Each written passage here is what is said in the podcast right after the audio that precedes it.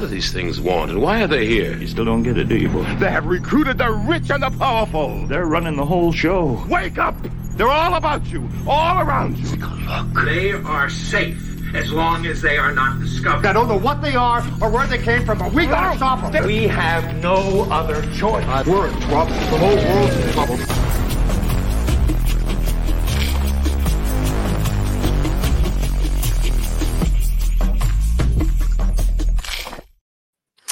Einen wunderschönen guten Abend, ihr Lieben. Herzlich willkommen zu einer neuen Ausgabe von Critical Life, die Hinterfragung. Und wie ihr seht, sind hier zahlreiche Leute zu Gast. Und ich begrüße als allererstes erstmal den Chat. Herzlich willkommen, ihr Lieben. Macht's euch bequem. Holt euch nochmal ein Kaltgetränk. Wir werden es heute, glaube ich, nötig haben um etwas die Gemüter zu beruhigen und zu kühlen, aber ich will noch nicht zu viel verraten.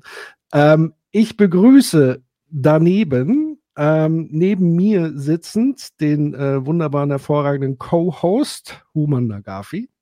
Guten Tag, guten Tag, äh, Chat, hallo. Ich begrüße direkt darunter Wolfgang M. Schmidt. Hallo Wolfgang. Hallo. Und daneben Sebastian, Sebastian Thieme. Hallo. Moin. So, jetzt muss ich ein bisschen mal einordnen, worum es heute geht und warum hier all diese Menschen da sitzen und wir heute über was sprechen. Und zwar hat das tatsächlich so ein bisschen angezettelt, der liebe Humann, weil er eines Tages im Büro, wir arbeiten ja zusammen, auf mich zukam und sagt, hast du dir diesen Vortrag schon mal angeguckt? Ich glaube, der könnte interessant sein. Oder so ähnlich war die Wortwahl. Das habe ich dann getan äh, ich habe mich dann ähm, relativ schnell auf eine Herzspenderliste setzen lassen müssen, aufgrund der diversen Herzinfarkte, die ich äh, irgendwie durchlitten habe beim Hören dieses Vortrags. Und dann habe ich mir gedacht, dieser Vortrag muss eigentlich mal besonders besprochen werden und eignet sich ganz hervorragend für dieses Format, nämlich die kritische Hinterfragung. Und wer könnte diesen Vortrag eigentlich sehr gut für uns einordnen? Und ich verrate jetzt mal, um welchen Vortrag sich es sich erstmal handelt und dann sage ich, was die jeweilige Rolle unserer heutigen Protagonisten sind. Es ist der Vortrag Ethischer Kapitalismus von Professor Dr. Markus Gabriel. Er ist Philosoph, er ist Professor in Bonn. Er leitet mittlerweile ein Think Tank. Ähm, ich muss mal gerade mal schauen, wie der heißt, ist aber, glaube ich, auch nicht so super wichtig. Ähm, ich reiche das mal später nach. Und er hat, glaube ich, an der Uni Luzern diesen Vortrag gehalten. Ich glaube, es war die gleiche Vortragsreihe, wo auch Christian Lindner einen grandiosen Auftritt hatte, wo er sich über ja, die Fesseln der deutschen Politik und Regierung beschwert hat und so weiter. Ihr erinnert euch. Und diesen Vortrag möchte ich heute besprechen, weil er natürlich äh, zwei Dinge drin hat, die sehr spannend sind und die eigentlich aus meiner Sicht bisher nicht so vereinbar waren, nämlich Ethik und Kapitalismus. Und die Leute, die hier sitzen, haben schon einen Grund, warum sie hier sitzen. Und sie haben auch unterschiedliche Rollen. Ich bin ja nur in der Rolle des bescheidenen Lohnarbeiters. Neben mir sitzt aber ein, mein Chef und gleichzeitig ein Unternehmer. Also das heißt, er kann aus der Perspektive des Unternehmertums vielleicht ein bisschen was sagen. Ich als Unternehmensberater kann zumindest sagen, wie es vielleicht in manchen Konzernen tatsächlich so real zugeht, im Realismus der Konzerne.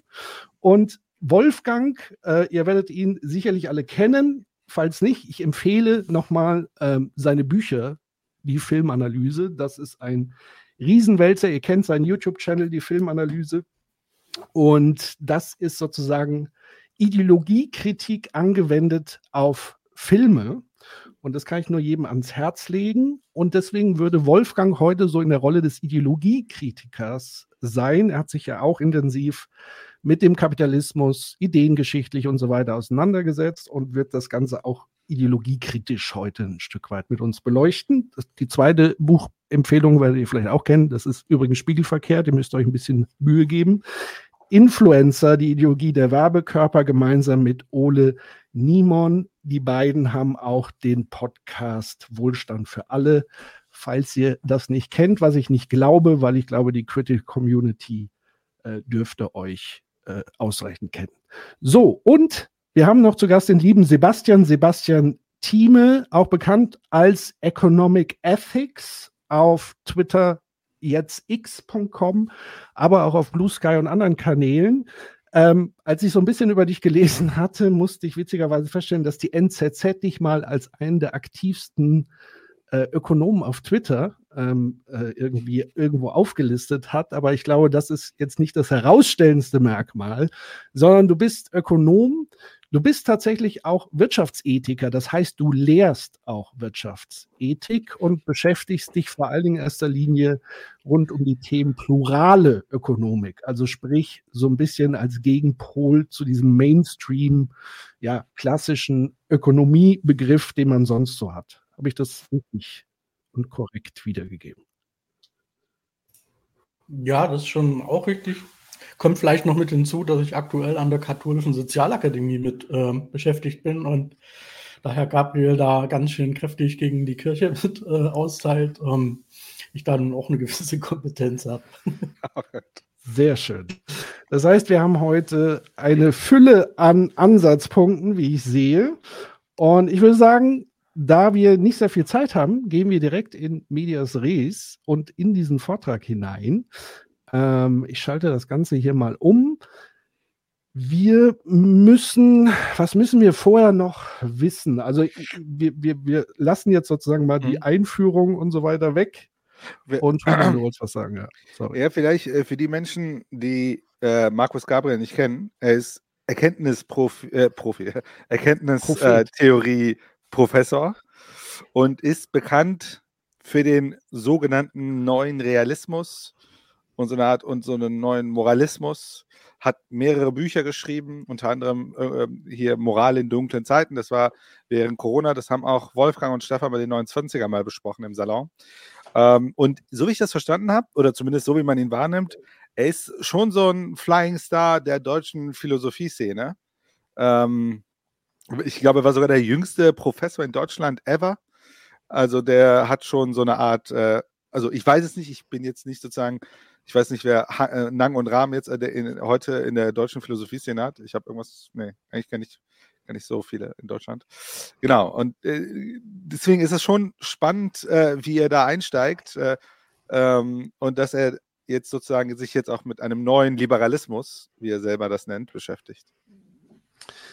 Genau. Sebastian, du meldest dich. Ah, vielleicht noch eine Ergänzung. Ähm, das, äh, der Vortrag findet ja am Institut für Schweizer Wirtschaftspolitik statt. Und das habt ihr vorhin schon anklingen lassen. Äh, wenn man da mal guckt, ähm, wer da im Kuratorium sitzt, ähm, das ist Hans Werner Sinn und Lars Feld. Gute Leute. Und im Netzwerk selber ist das IFO-Institut Agenta Austria.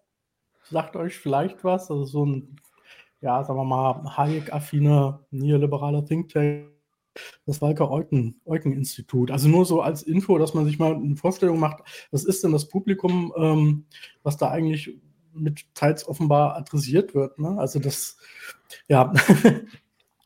Sehr gut. Gut, dass du darauf hinweist, das werden wir im Hinterkopf behalten. Ähm, ja, gibt es sonst noch was, bevor wir reingehen, was wir klären müssen, rahmen müssen? An den Chat, äh, ihr Lieben, wenn ihr Fragen habt an Wolfgang oder Sebastian, immer Frage Doppelpunkt. Ihr wisst Bescheid, ansonsten könnt ihr gerne untereinander diskutieren. Ähm, Walter Eugen, ein neoliberaler Fragezeichen. Sebastian die Frage oder an Wolfgang. Wolfgang ist unschlüssig. Äh, naja, äh, der Begriff Neoliberalismus äh, trifft vielleicht nicht direkt auf Walter Eucken zu. Ähm, man würde da von Ordoliberalismus mhm. sprechen mhm. eher. Ähm, jedoch geht natürlich aus dieser Walter Eucken Richtung sehr viel hervor, was wir heute als neoliberal einordnen würden. Das ist ja ein sehr schillernder Begriff. Insofern ist es so, dass jedenfalls der Weg von Eucken nicht hin zu Karl Marx führt, äh, oder auch eher nicht zu Keynes. Mhm. Gut, was äh, Markus Gabriel über Karl Marx denkt, werden wir gleich auch erfahren in diesem Vortrag. Ähm, ja, ich würde sagen, wir steigen mal locker fluffig ein. Ähm, vielleicht vorweg, weil unsere Zeit dann tatsächlich relativ begrenzt ist. Dieser Vortrag gliedert sich in drei Kapitel auf. Kapitel 1 ist sozusagen die Definition ähm, des Kapitalismus. Ähm, durch Markus Gabriel sozusagen geäußert. Der zweite Teil ist, da geht es um die Definition von Moral.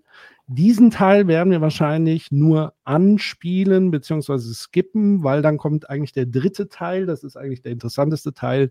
Das ist quasi die Synthese von Markus Gabriel, wo er eben sein Konzept oder das Konzept des ethischen Kapitalismus vorstellt. Und am Ende gibt es nochmal so ein bisschen Ausblick, wo er sich selber als Postkapital, ja, Kapitalismus-Theoretiker irgendwie nochmal äh, ins Spiel bringen möchte. Gut, dann steigen wir direkt ein und ich würde sagen, los geht's. Und falls ihr irgendwie was nicht hören könnt oder so, sagt gerne Bescheid. Lieber Christoph, lieber René und Universität Luzern, liebe Freunde, es ist sehr schön, wieder hier sein zu können, am schönen Vierwaldstätter See.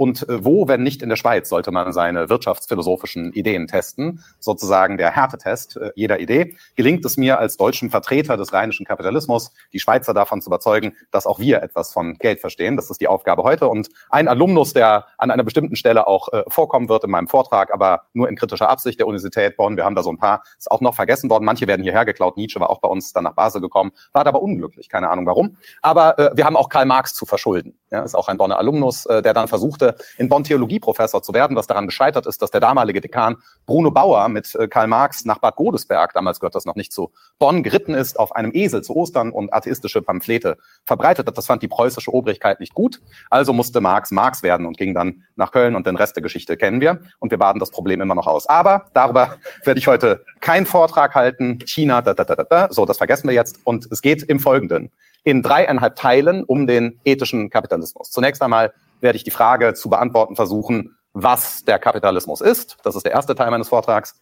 Im zweiten Teil geht es dann um die Frage, was Ethik ist, ja, damit wir beide Begriffe haben. Der dritte beschäftigt sich dann mit der Frage, was der ethische Kapitalismus ist, also der Synthese, wenn man so will, aus Kapitalismus und Ethik. Und in einem Nachwort, das ich Postkapitalismus genannt habe, werde ich dafür argumentieren, äh, dass äh, die Idee, der Kapitalismus in diesem merkwürdigen Singular, den wir am Ende gar nicht mehr so richtig verstehen, hoffentlich, also äh, der Kapitalismus als irgendein System, ja, der Grund dafür sei, dass Dinge schlecht laufen, also der böse, kalte, zynische Ungleichheitsausbeutungskapitalismus, der die Natur zerstört. Diese Idee, der Kapitalismus als großer Akteur oder systemische Struktur, äh, werde ich argumentieren, ist eine Verdinglichung der Gesellschaft.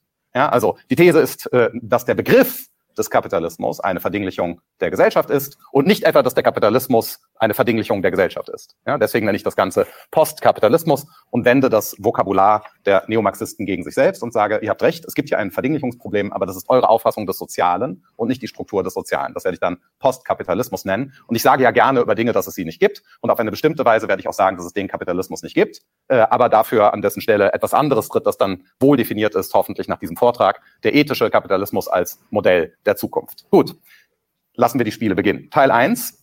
Was ist Kapitalismus? Äh, bevor die Spiele dann nochmal richtig, ihr müsst mir ein bisschen helfen, weil ich bin, glaube ich, der Einzige, der sozusagen dieses Video steuern kann. Das heißt, wenn ihr einhaken wollt oder so, bitte äh, äh, winken und so weiter. Ähm, ansonsten versuche ich sozusagen in gewissen Etappen, ähm, wenn gewisse Formulierungen abgeschlossen sind, irgendwie mal kurz anzuhalten und darüber zu sprechen. Deswegen die Frage in die Runde, gibt es an der Stelle schon was? Wolfgang. Zunächst einmal ist die Krawatte sehr schlecht gebunden. Sowas dürfte eigentlich in Luzern nicht vorkommen. Aber auch ist hier zu sagen, dass man schon deutlich sehen kann, wohin die Reise geht. Er muss also seinem Luzerner eher neoliberalen Publikum gleich sagen, Entwarnung. Hier kommt niemand, der eine linke Idee unterbreiten wird, denn wir treffen uns doch gemeinsam hier in Luzern auf mhm. der Grundlage unseres Antimarxismus. Und das ist äh, schon sehr erhellend, äh, dass man gleich mit diesen Worten anfängt. Hm. Ähm, ich, ich fand es auch interessant, dass er direkt so reingehauen hat, wobei ich mir dachte, könnte das nicht auch eine Selbstimmunisierungsstrategie sein? Weil ich meine, wenn man sein Modell ja weiterhört, äh, ist es ja schon, ähm, geht es ja schon auch in eine sehr, ich sag mal, nicht unbedingt komplett marktfreie äh, Logik. wäre so ein bisschen mein Gefühl, ob er das manchmal. Wie meinst du das?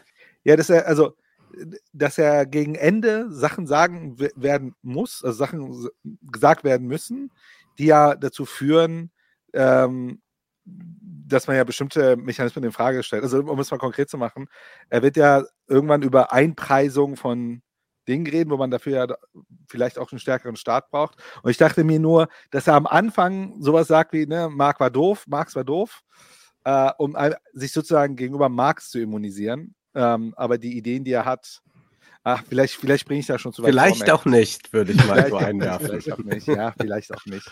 Ich würde auch sagen, selbst die Ideen, die er am Ende hat, Ja, ja. ob die irgendwie Vielleicht Richtung Marx verteidigen. gehen würden. Aber gut. Ähm, ja, okay.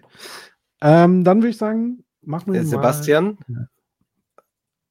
Ja, äh, ganz kurz nur. Ich fand das ganz äh, merkwürdig oder merkwürdig, bemerkenswertes Selbstbekenntnis, dass er als deutscher Vertreter oder als Vertreter des rheinischen Kapitalismus Ah ja, genau. sozusagen da reingekommen ist. Da weiß man im Prinzip auch schon, was man bekommt. Und ähm, man kann jetzt an dieser Ouvertüre, wenn man das so nennen möchte, schon sehen, so ein, so ein, so ein rhetorisches Ding, was er da immer wieder bringt, dass er eigentlich immer so äh, eine Ironie äh, versucht, irgendwie irgendwas, was, was er wovon denkt, dass es lustig ist, so hier jetzt auf Marx, äh, ja, er sollte, wollte halt Theologe werden, hö, hö, hö. und jetzt haben wir ein Problem und ähm, er deutet im Prinzip immer bloß an, ohne dass, dass er irgendwie die, die, die, die, den Witz sozusagen erklärt. Also das heißt, Ja. er, er spielt eigentlich schon mit gewissen Vorbehalten. Und ich glaube, das funktioniert in der Form wahrscheinlich nur, weil er sich in so einem geschützten Raum wähnt, wo er halt tatsächlich als Vertreter des rheinischen Kapitalismus ähm, sozusagen da äh, ähm, und, und irgendwie wahrscheinlich spekuliert, dass man schon we- weiß im Prinzip, was er damit meint.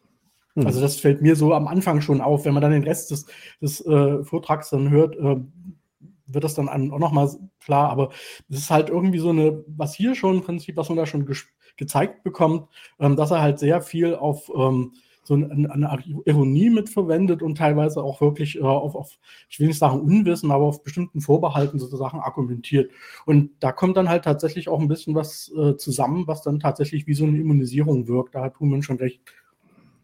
Ja, was ich noch bemerkenswert fand, ist, dass er irgendwie die Schweiz als besonders herausragend geeignet sieht, um über Wirtschaft nachzudenken, wo ich mich dann so frage, wie viel produziert denn eigentlich so die Schweiz und so weiter. Ich kenne die Schweiz eher nur aus äh, Geldlagerungsgründen. Vielleicht ist das sozusagen die große Bank der Akkumulation. Keine Ahnung, warum die Schweizer sich dann dahingehend besonders auskennen sollten.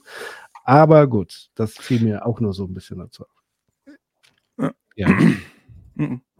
Nee, gut. Nee, alles gut. Dann gehen wir weiter in die Definition, was ist eigentlich Kapitalismus?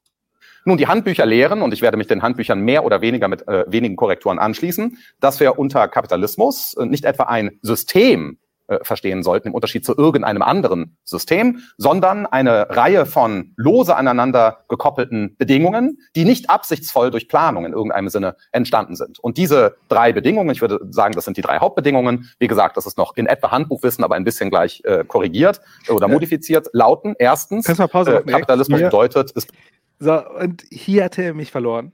Direkt.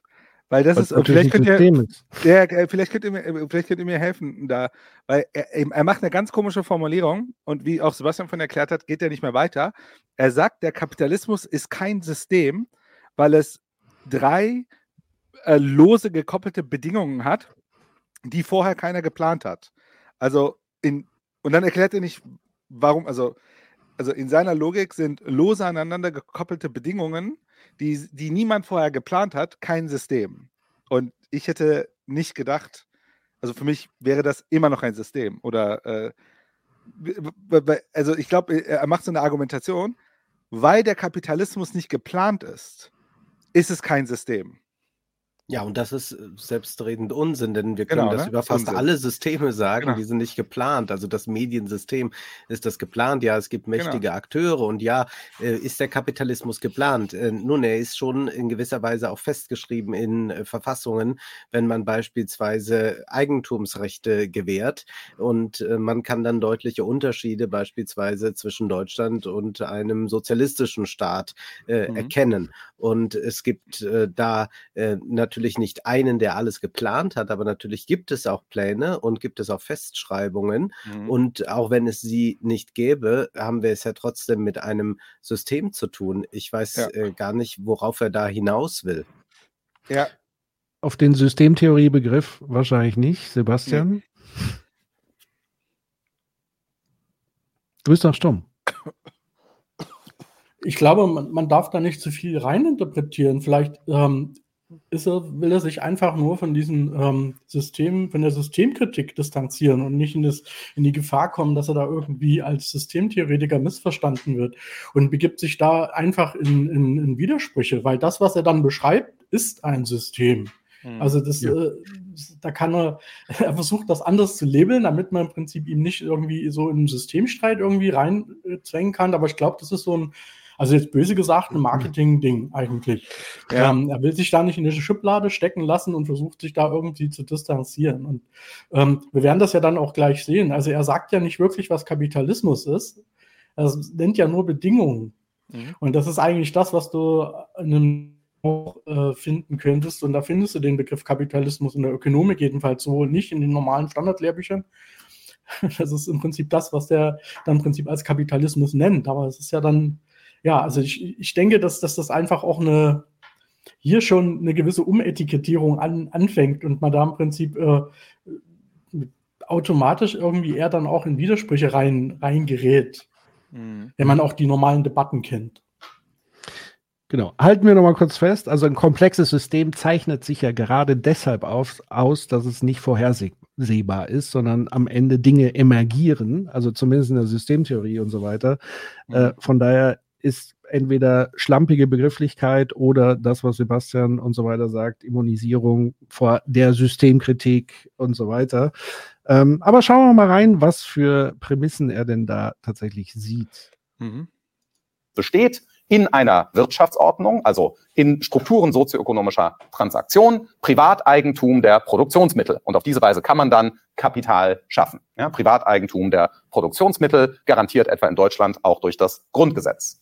Zweite Bedingung, Vertragsfreiheit. Ja, Vertragsfreiheit heißt hier insbesondere, äh, das ist die gesellschaftliche Relevanz dieses äh, Begriffs, äh, dass Arbeit auch als Angebot aufgefasst werden kann, äh, was das antifeudalistische Erbe ist im Kapitalismus. Es wird ja gerne übersehen in der Diskussion, wenn man sagt Kapitalismus dann oder Marktwirtschaft, dann hat man oft einen Gegenbegriff wie Sozialismus oder Planwirtschaft. Das ist auch eine relevante Opposition. Man übersieht dann aber, dass der eigentlich relevante Gegenbegriff zum Kapitalismus ursprünglich der Feudalismus war. Ja, das wusste übrigens Karl Marx sehr zu schätzen.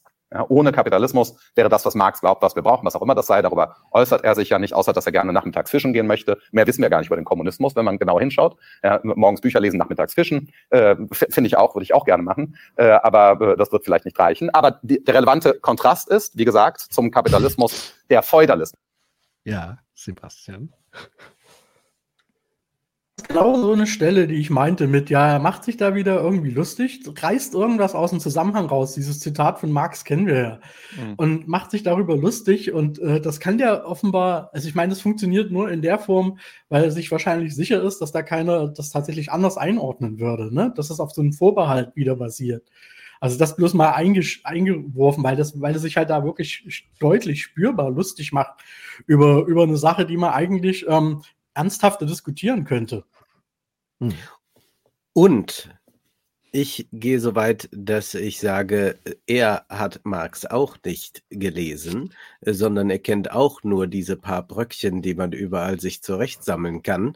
Denn sonst hätte er eine andere Kapitalismusdefinition. Er müsste ja darüber sprechen, äh, wenn er schon äh, die äh, Produktionsmittel anspricht, die nicht vergesellschaftet sind, äh, vergesellschaftet sind, nämlich das ist ja die Idee von Marx, äh, das wäre die sozialistische Idee, dann müsste er ja auch äh, von den Arbeitern sprechen, die ihre Arbeitskraft verkaufen und äh, dort einen Mehrwert produzieren, der einbehalten wird von den Kapitalisten. Aber das äh, scheint eine Idee zu sein, die er nicht verfolgt. Da- Das kommt als zweite Bedingung, aber nur halb. Ja, nur halb, genau. Also er lässt den, den marxistischen, äh, äh, den, den marxistischen Hintergrund weg, ja. Ja, den Teil ist er weg. Was ich tatsächlich von euch äh, wissen möchte als Experten, ähm, stimmt das mit diesem Kontrast zum Feudalismus? Da habe ich mich so ein bisschen, war ich mir unsicher, ob das so, also so Kontrast stelle ich mir ja vor, so Negation. Kann man das so sagen oder ist es nicht eher wie eine Fortführung auf andere Art und Weise? Nee, es ist schon eine Herauslösung aus dem Feudalismus äh, in der Form, dass wir ja von dieser ursprünglichen Akkumulation sprechen äh, bei Marx. Äh, das heißt, äh, dann äh, wird plötzlich äh, eine ähm, ähm, Kapitalkonzentration vorgenommen, die äh, ähm, unter die die die vorher noch Subsistenzwirtschaft äh, betrieben haben, werden dann quasi enteignet, müssen ihre Arbeitskraft verkaufen, müssen in die Städte gehen, müssen in die Fabriken gehen. Und dann erleben wir ja auch den Aufstieg eines Bürgertums, das dann äh, nicht mehr äh, feudal geprägt ist. Und äh, wir erleben dann auch die Herauslösung durch aus dem, dem Feudalismus dadurch, dass man äh, diesen äh, doppelt freien äh, Lohnarbeiter hat. Also das heißt, äh, man äh, kann seine Arbeitskraft verkaufen. Das bedeutet, man ist nicht mehr an äh, den elterlichen Hof gebunden. Zugleich mhm. aber muss man seine Arbeitskraft verkaufen. Also man kann auch nicht sagen, ich mache lieber nichts. Und äh, diese doppelte Freiheit hat also ein emanzipatorisches und ein äh, repressives Potenzial, wenn man so möchte. Und das wusste Marx, da hat äh, Gabriel recht, durchaus äh, zu schätzen, weil äh, das quasi den Übergang erst schaffen kann zu einem anderen Wirtschaften, also zu dem, was dann Sozialismus genannt werden könnte. Mhm. mhm. Also ich denke, kommt noch eine, noch eine andere äh, Ebene dazu. Ähm, ich glaube, bei, bei Gabriel, bei der Argumentation verschwimmt äh, Kapitalliberalismus. Und wenn man sich die liberalen Autoren, Autoren wie Locke, äh, Hobbes und so anguckt, also die sind jetzt nicht alle ähm, jetzt anti, anti-feudalistisch, aber diese, dieser liberale Gedanke ist im Prinzip aus so einer Idee entstanden.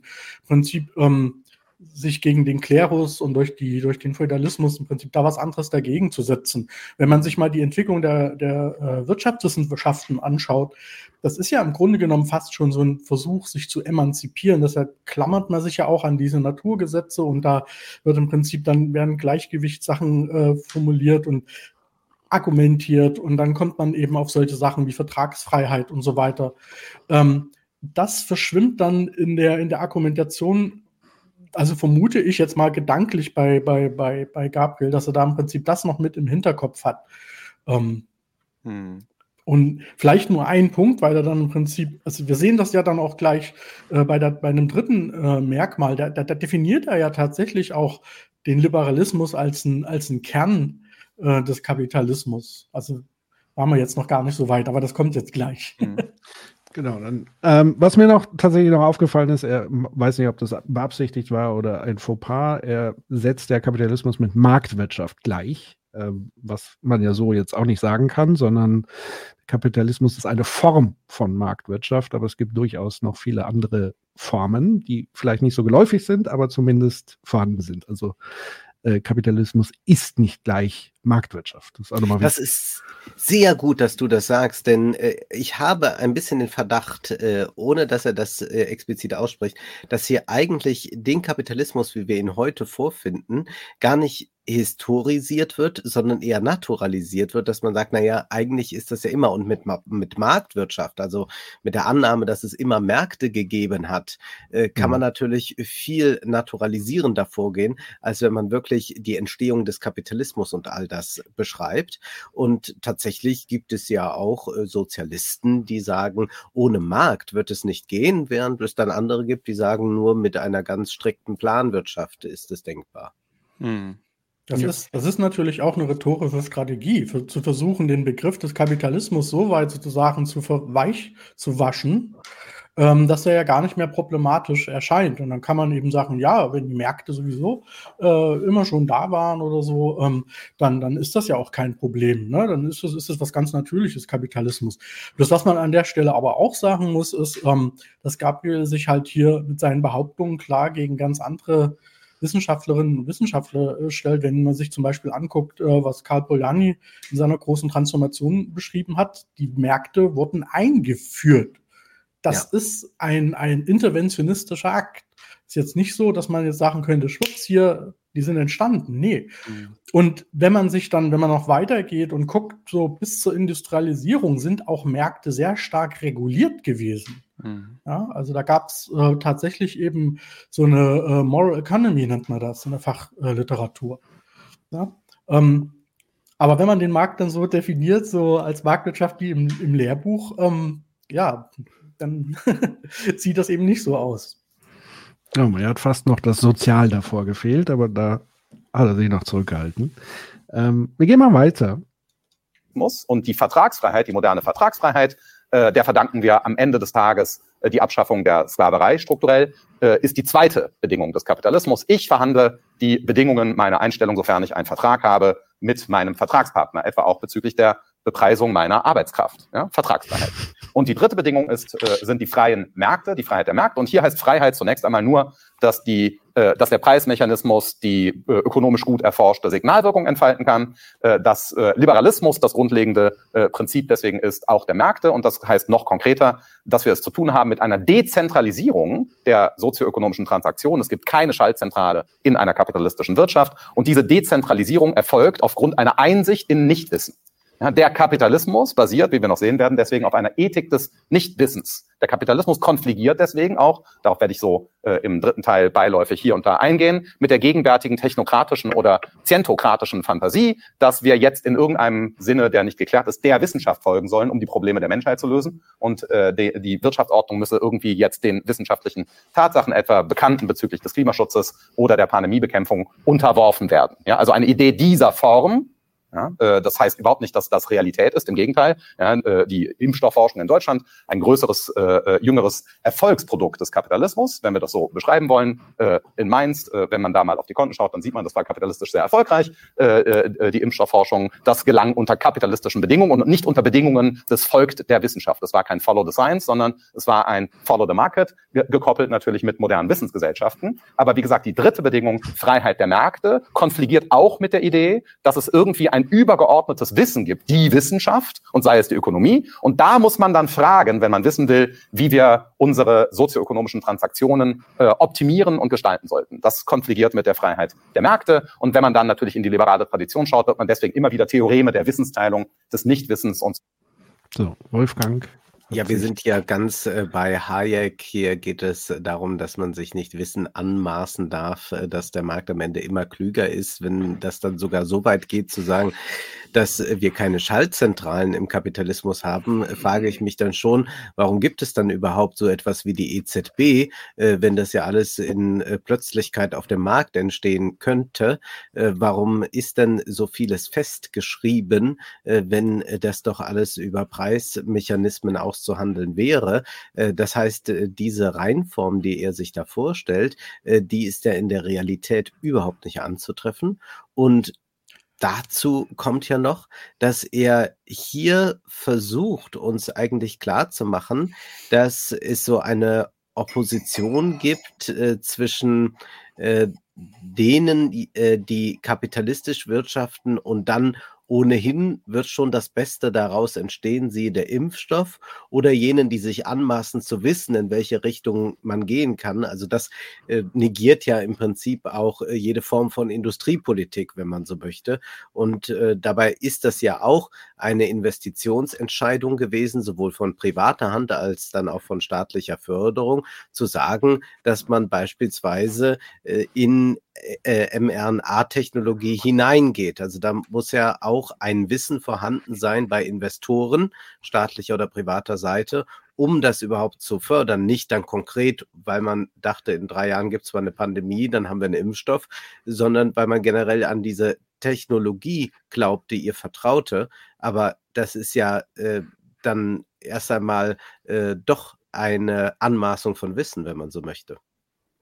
Ja, und dazu kommt noch ein ganz wichtiger Punkt. Also es ist ja bei der Argumentation für diesen Kapitalismus äh, wird ja eine implizite Negativ-Kontrastfolie vom ja, Sozialismus, Kommunismus aufgebaut, äh, die ja total unterkomplex und total ähm, also man muss ja sagen, alles, was nicht Markt ist, ist ja dann erscheint in einem etwas unterkomplexen Licht. Ne? Diese ganzen, es gibt ja eine ganze Reihe von ähm, auch Überlegungen, solidarische Ökonomien, äh, die Jahrhunderte schon existieren, wenn man so an, an Klösterwirtschaften zum Beispiel denkt.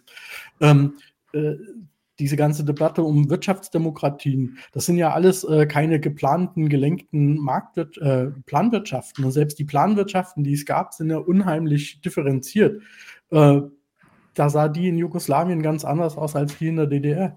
Und ähm, die haben auch teils, die, man darf die ja auch nicht so verstehen, dass die im Prinzip statisch so einmal waren, dann sind sie immer so gewesen und die haben sich ja auch verändert. Mhm. Ähm, da sind auch immer verschiedene äh, Sachen dazugekommen, die teilweise auch marktwirtschaftliche Elemente da beinhaltet hatten.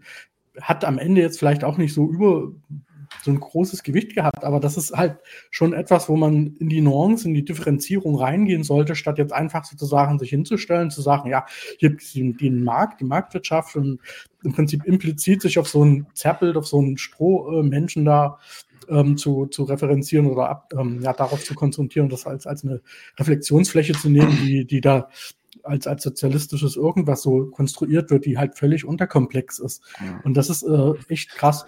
Was ich hier noch zum Schluss, weil das hier da gerade jetzt noch mit auf dem Bildschirm draufsteht, ne, ähm, nicht wissen dann unten oder Trial and Error.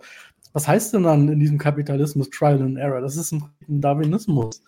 Und das äh, ist eigentlich ein schöner Euphemismus im Prinzip um das, was dann eigentlich tatsächlich dargestellt wird und das, was eigentlich in der Kapitalismuskritik auch immer wieder thematisiert wird, dass es eben halt auch Verliererinnen dieser Marktwirtschaft gibt und die yes. dann eben halt auch existenzielle Nöte auszusehen mhm. haben. Ähm, das, das wird hier eigentlich so, das erscheint so als, naja, es ist halt Trial and Error und Nichtwissen und es ist so eine nette Sache, die man da eigentlich so wo man das eigentlich gar nicht so auf dem Schirm hat oder so gar nicht spürt, dass das halt tatsächlich mit ziemlich existenziellen Nöten und Sorgen zu tun hat. Ja, denn äh, ich würde da voll mitgehen, das wäre prinzipiell eigentlich auch meine große Kritik an den gesamten Veranstaltungen ist, er nennt diese drei Teile, vergisst aber die Ableitung, die ist halt Wettbewerb. Und das Wettbewerb bedeutet, Race to the Bottom, was äh, Löhne angeht, äh, Preiswettbewerb angeht, äh, Staaten miteinander im Wettbewerb angeht, Regulation, Deregulation angeht. Das ist ja das fundamentale Problem, was wir haben. Ich finde auch, er hat eine sehr naive Wirtschaftsperspektive und er hat vorhin so einen Satz gebracht wie, es ist ja ökonomisch schon bewiesen, dass Preis so das und das ist ja, Preis ist in vielen Bereichen sinnvoll. Also bei Fernsehern sehen wir ja, über Jahre hinweg werden Fernseher mal günstiger und flacher und was weiß ich was. Aber wir haben ja genug ähm, Orte im Markt, äh, ne, wo wir Preis als Dysfunktionalität, wo wir sehen, dass Leute, die viel Geld haben, mehr Macht haben, um Preissignale zu manipulieren. Ähm, und auf der anderen Seite tut er, äh, also es gibt auch genug Forschung, die deutlich macht, da wäre der Verweis an Maria Mazzucato, Entrepreneurial State, dass der Staat sowohl als rahmengebender als auch aktiver Teil, Teilnehmer am Markt unglaublich viel Mehrwert bringen kann, ne? Beispiel NASA und so weiter. Das sind ja auch ja. alles Wahrheiten, die weggelassen werden. Deswegen finde ich es ja umso drolliger, dass er sozusagen das Beispiel BioNTech genommen hat, was, was ja nachweislich mit fast einer Milliarde Euro vom Staat sozusagen. Nein, nein, äh, das war der Unternehmertum, nicht die eine Milliarde. Ach so, ja, verstehe. Hatte nichts damit zu tun. Sebastian. Ähm, ich möchte in einen Punkt Human recht geben, aber auch ein bisschen widersprechen. Diesen oh Wettbewerb, dieser Wettbewerb, ähm, den nennt, du hast recht, den hat er nicht genannt. Der steckt aber implizit immer drin, vermute ich, wenn er von Marktwirtschaften und von äh, freien Preisen redet. Der freie Muss Markt es, ja. ist, ist ja. mit Wettbewerb, Konkurrenz verbunden. Ja. Und was ich, was ich in dem Moment, äh, in dem Zusammenhang einfach noch mal sagen will, ist, mach ein Lehrbuch auf, VWL, da steht im Prinzip genau das Gleiche drin. Privateigentum mhm. ist das zentrale Ding in der Marktwirtschaft. Vertragsfreiheit, manchmal noch Property Rights, ja, wenn man wenn es wenn man es noch ein bisschen ernster meint, ja, dann nennt man das auch noch.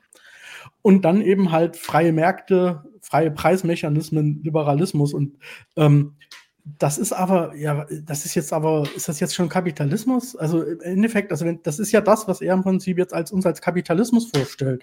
Und das zeigt eigentlich, ähm, würde ich fast schon meinen, eher auch das Dilemma der Wirtschaftswissenschaften. Die kennen den Begriff ja heute kaum noch. Ja. Du hast nur eine Marktwirtschaft. Der hat, was er jetzt hier vorgestellt hat, war kein Kapitalismus, das war ein Marktmodell, wie du auch in der Ökonomik hier schön ein paar Formeln dazu rumbasteln kannst. Ähm, und dann was berechnen kannst, Gleichgewichte und so weiter. Ähm, das sind im Prinzip die, die Bedingungen, die du brauchst, um tatsächlich in so einer Marktwirtschaft sowas zu modellieren, sowas rechnen zu können. Mhm. Aber das ist doch jetzt nicht äh, jetzt wirklich der Kernsubstanz äh, an, an, an Kapitalismus. Ja, aber ich bin bei dir. Ich glaube, und ich habe, vielleicht bin ich jetzt schon wieder zu weit zum Ende gesprungen, ist, ich habe sein moralischer Kapitalismus scheitert an einer Wettbewerbslogik. Aber dazu vielleicht mhm. in wenigen Minuten mehr oder in halbe, halbe Stunden. Ich habe noch eine Bonusfrage aus dem Chat an Wolfgang äh, von Max, der schreibt, würde Wolfgang zustimmen, dass die Naturalisierung der Märkte vor allem durch die Film- und Serienbranche entsteht, weil sie dort abgebildet werden? Äh, durchaus haben die einen entscheidenden Beitrag äh, geleistet. Äh, das wird ja auch sehr eng dann verknüpft mit der Charakterisierung von Personen, dass man aufzeigen will, dass Menschen einfach gierig sind, einfach mehr haben wollen, einfach sich gerne im Wettbewerb messen etc. Und äh, ich will nicht dieser Anthropologie grundsätzlich widersprechen, dass auch im Menschen Gier vorhanden ist und äh, die Lust am Wettbewerb, aber dass das dann kurz geschaltet wird mit dem kapitalistischen Wettbewerb beispielsweise, ist durchaus ein Vergehen, das man Filmen und Serien vorwerfen kann. Sehr gut. Wir gehen weiter in der Definition vom Kapitalismus so weiter finden. Äh, oder das Trial and Error, Karl Popper wäre hier paradigmatisch. Das heißt, Freiheit der Märkte ist das Gegenteil von Verschwörungstheorie. So hat Karl Popper auch den Begriff der Verschwörungstheorie, und es geht auf Karl Popper zurück, eingeführt. Verschwörungstheorie ist ursprünglich ein Begriff, den Karl Popper eingeführt hat, um Theoretiker der Geschichte wie Hegel und vor allen Dingen Karl Marx zu kennzeichnen. Ja? Also das beste Beispiel für eine Verschwörungstheorie im Handbuchsinne ist der Marxismus. Wird gerne übersehen, äh, wenn man heute Verschwörungstheorien kritisiert, dann denkt man immer an Impfleugnung. Ja, da muss ich auch Einspruch. Alle müssen Einspruch. Also das ist wirklich das, das Dümmste, was man ah, überhaupt sagen, sagen, kann. Ich würde sagen, Karl Popper war dumm. Das ist einfach der, der, der, der reinste Wahnsinn. Also da merkt, da merkt man einfach, dass dieser Mann äh, die, die Werke von Karl Marx nicht mehr berührt hat. Äh, denn es ist ja so, dass Marx gleich schon bevor das Kapital eigentlich beginnt, also der erste Band, sagt, ich zeichne hier die Kapitalisten nicht im rosigen Lichte. Aber es geht mir nicht darum, einzelne Kapitalisten verantwortlich zu machen. Denn das machen ja Verschwörungstheoretiker, die sagen, seht her, was Bill Gates oder George mhm. Soros mhm. tun. Sondern ihm geht es darum, das Systemische des Kapitalismus, seine Eigendynamik, die sich entfaltet hat, zu zeigen. Gerade zu zeigen, wie der Kapitalismus als Ganzes immer wieder Neues hervorbringt, sich transformiert. Also gerade auch die Offenheit des Systems darzustellen, von der Marx ja durchaus fasziniert war, denn es ist ja ein hochintelligentes System. Und es ist die absolute Anti-Verschwörungstheorie und es ist äh, reiner Unsinn, dass das hier von äh, Gabriel so rezipiert wird. Und es ist dann auch nochmal ein Stück weit blöder, als man es im Original bei Popper lesen kann. Ja, man muss, man muss vielleicht dazu sagen, äh, der kritisiert ja auch Hegel. Und ich glaube, das ist auch dieser historische, so eine Art historischer Determinismus, der, aber man muss ja sagen, bei Popper schon dumm und falsch war. Also das ja. weiß man ja. Das war falsch. Ähm, und es ist halt verrückt, dass er das zitiert. Ich meine, er kennt ja Hegel. Ähm, ja. Meinst du? Also ich nehme an, Markus Gabriel hat Hegel vielleicht mal gestreift. Das ja. Meinst du nicht? Oh ja, streifen kann man viel, ja. Also an der Stelle ja. muss man nochmal noch mal deutlich machen, also Karl Popper, ja, ist sozusagen ja auch ein Vertreter des methodologischen Individualismus und so weiter, eher auch auf dieser Liberalseite zu verorten. Aber man muss ganz klar sagen, dass er sozusagen Marx jetzt nicht so, wie es Gabriel behauptet, als Verschwörungstheoretiker äh, bezeichnet hat, Doch. sondern er spricht sogar Marx eine äh, brillante Analyse und so weiter zu. Also das sagt er auch selber. Das Einzige, was er eben kritisiert, war eben dieser Historizismus und so weiter. Ähm, aber so wie Gabriel ja das darstellt, ist ja so, wie Popper sagt, ja, Marx ist so wie, sowas wie ein Querdenker oder so. Das ist so die gleiche Kategorie, die er versucht. Und damit versucht er sozusagen mit Namen, anderen Namen zu diskreditieren. Und das finde ich schon ein starkes Stück. Jemand, der auch einen Professorentitel hat und so weiter. Das, eigentlich das, hat, das hat auch eine ganz äh, bittere Note, weil ähm, Popper wird ja immer so als der, äh, ja, der solide, sachliche Wissenschaftler, der da halt weiß, wie man auch rational argumentiert und nicht emotional und so weiter. Und dann guckt man mal, wie er über Hegel abgelästert hat, dann fällt der völlig aus der Rolle, ist eigentlich ein, nur mit Diffam Diffamierung am, am Werk. Also im Endeffekt ist es eigentlich jetzt nicht, nicht mal wirklich ein sonderlich tolles Vorbild, was ich jetzt jemanden äh, äh, mit Blick auf Wissenschaftsethik oder sowas ans Herz legen würde, weil er total äh, uninteger da in dem Fall arbeitet. Und ähm, da wäre ich mir jetzt an der Stelle, weil ich das jetzt selber auch nicht so vertieft habe, ähm, auch nicht so sicher, ob er da nicht auch mal wieder sozusagen äh, einfach nur wieder aus der Rolle gefallen ist, äh, wenn er da tatsächlich sowas gesagt hätte, dass das Marx da so halt Verschwörungstheoretiker wäre. Der andere Punkt ist, ähm, er verharmlost diesen Verschwörungs-, äh, also diese, diese Kapitalismuskritik auch allgemein damit, mhm. weil er, er, er gibt ja sozusagen es ist ja so ein verdeckter, vielleicht auch Antisemitismusvorwurf mit da drin, wenn er dann im Prinzip so äh, argumentiert, ja, da wären da wohl im Hintergrund irgendwelche Leute, die dann irgendwas so, so spinnen. Das wird, wird sozusagen die, die Kapitalismus, darauf würde die Kapitalismuskritik hinauslaufen. Tatsächlich, ähm, wenn man sich mit diesen Sachen beschäftigt, gibt es ja unheimliche auch Gruppendynamiken, ähm, auch der Habitus, soziale äh, soziales Verhalten wird ja, im, wir sprechen ja nicht umsonst von Ökonomisierung. Und da kann man nicht einfach irgendwie so eine billige Verschwörungstheorie anbringen. Und der andere Punkt, was auch noch eine bittere, ja, eigentlich ein Witz an der Sache ist, äh, Popper ist ja Mitglied der Montpellier Society gewesen. Und man müsste jetzt die jetzt nicht als Verschwörungskartell darlegen, aber die haben da schon äh, tatsächlich schon ähm, versucht zu überlegen, wie man ihre oder die eigene Ideologie in die Gesellschaft reinbringt. Und das da gerade so jemanden, der aus so einer Ecke kommt, als äh, so ein Gewährsmann hervorzuheben, äh, das ist schon echt ein Ding. Ja, aber es äh, passt wunderbar äh, nach Luzern. Im Prinzip äh, ist ja Professor Gabriel angereist aus Bonn, um den Leuten in Luzern zu sagen, ihr liegt wirklich mit allem richtig. Einfach weitermachen. Und das ist ja das Dankbarste überhaupt. Also das ist ja das, ja, also ich kann mir, naja, aber dazu kommen wir gleich, ich kann mir da auch noch viele viele weitere mhm. Wege für Markus Gabriel und sein Team äh, vorstellen. Oh ja. Ich glaube, auch darauf läuft das hinaus. Ähm, aber dazu vielleicht gleich mehr. Ich glaube, YouTube müsste, da müsste eigentlich Dauerwerbesendung drüber stehen, aber schauen wir mal. Ob ja, genau. ja. der Fall ist. Dann gehen wir mal weiter und äh, Klimaleugnung und so etwas. Aber ursprünglich ist eine Verschwörungstheorie die Idee, dass es eine zentrale Schaltstelle der Gesellschaft geben könnte, von der man, äh, von der aus man die Komplexität der modernen Gesellschaft dermaßen reduzieren könnte, dass man das gesamte gesellschaftliche und wirtschaftliche Geschehen in irgendeinem Sinne planen könnte. Ja? Also wir bauen jetzt die Ungleichheit ab und werden alle reich und wie machen wir das? Und dann bildet man eine Expertenkommission oder irgendwie so etwas. Äh, das wäre eine Verschwörungstheorie im strengen Sinne des liberalen Nachdenkens darüber. Deswegen finden wir in der gesamten liberalen Tradition immer wieder Theoreme des Nichtwissens. Ja? Es geht also um epistemische Bescheidenheit und freie Märkte dienen deswegen ja, äh, dem Imperativ der epistemischen Bescheidenheit. Das heißt, maßt euch nicht an, Dinge zu wissen, die man prinzipiell gar nicht wissen kann. Und die Märkte stehen deswegen als freie Märkte an der Stelle verfehlter Wissens. Ja. ja, ich will das nur ganz kurz äh, einfügen. Die Anmaßung natürlich der Liberalen ist zu sagen, ihr maßt euch alle das Wissen an, aber wir sagen euch, wir wissen, dass die Märkte es am Ende besser wissen. Also das ist die absolute Anmaßung. Damit kann man sich äh, sehr hyperreflexiv aus allem raushalten und hat trotzdem gesagt, dass man recht hat. Yep. Ansprüche. Ich fasse zusammen die drei Bedingungen nochmal. Erstens Privateigentum der Produktionsmittel. Zweitens Vertragsfreiheit. Antifeudalismus, es gibt keine Sklaven. Und drittens Freiheit der Märkte im Sinne einer vollen An Es gibt keine Sklaven mehr. Das, ja, das sind ja gute Neuigkeiten. Ich, das wusste ich gar nicht. Sagt die ILO, glaube ich, was anderes, aber gut. Einer Steuerung äh, einer komplexen modernen Gesellschaft durch irgendeine Zentrale. So, das sind die drei Bedingungen aus meiner Sicht. Wie gesagt, das ist mehr oder weniger Handbuchwissen für Kapitalismus. Wenn man das hört, sieht man sofort, nicht, wird man sich auch fragen, was kann daran so schlimm sein?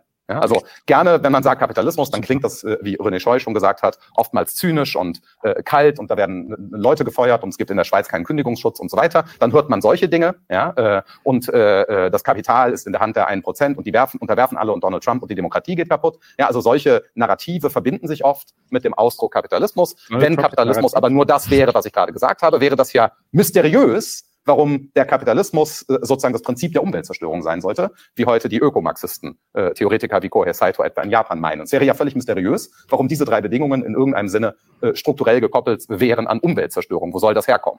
Ja? Und um äh, dieses Mysterium irgendwie zu lösen, darauf komme ich dann in meinem Nachwort, wird dann gerne behauptet von Kapitalismuskritikern, dass der Kapitalismus nicht das sei, was ich gerade gesagt habe, das Handbuchwissen oder das vielleicht auch sei, aber im Wesentlichen ist Kapitalismus etwas ganz anderes, als was die Wirtschaftswissenschaftler sagen. Kapitalismus ist nämlich, und jetzt, äh, was auch immer, es, was auch immer wir nicht mögen an der gegenwärtigen äh, wirtschaftlichen Ordnung und von dem wir glauben, dass es die Umwelt zerstört. Das ja, der kannibalische Kapitalismus, wie Nancy Fraser äh, etwa sagt, ja, oder die sachliche Sachherrschaft, wie Eva von Redeker sagt. Ja. Also es ist gar nicht das Privateigentum, sondern irgendetwas ganz anderes Strukturelles. Alles wird zur Ware, die Menschen verdinglichen sich und alles und so weiter und so weiter. Aber das sind Thesen, die, wie gesagt, konfligieren mit dem, was wir über den Kapitalismus wissen. Da sieht man die Nähe wiederum des Marxismus zur Verschwörungstheorie. Man glaubt, hinter dem Kapitalismus stecke noch irgendetwas anderes. Ja, Sebastian. Ja, man muss, muss ganz deutlich sagen, es konfligiert nicht mit dem, was wir über Kapitalismus wissen, sondern mit dem, was er als Kapitalismus definiert hat. Das Ja. ist was das ist ganz doch anderes. Handbuchwissen, Sebastian.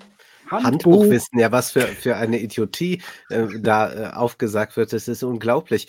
Denn es ist ja nun einmal so, dass der Kapitalismus, wenn er ja so drei äh, Schritte weiterdenken würde, ein System ist, das darauf ausgelegt ist, dass man Geld investiert, um mehr Geld zu bekommen. Man versucht, den Profit zu maximieren. Und das bedeutet, dass man das auf dem Markte oder auf den Märkten tut.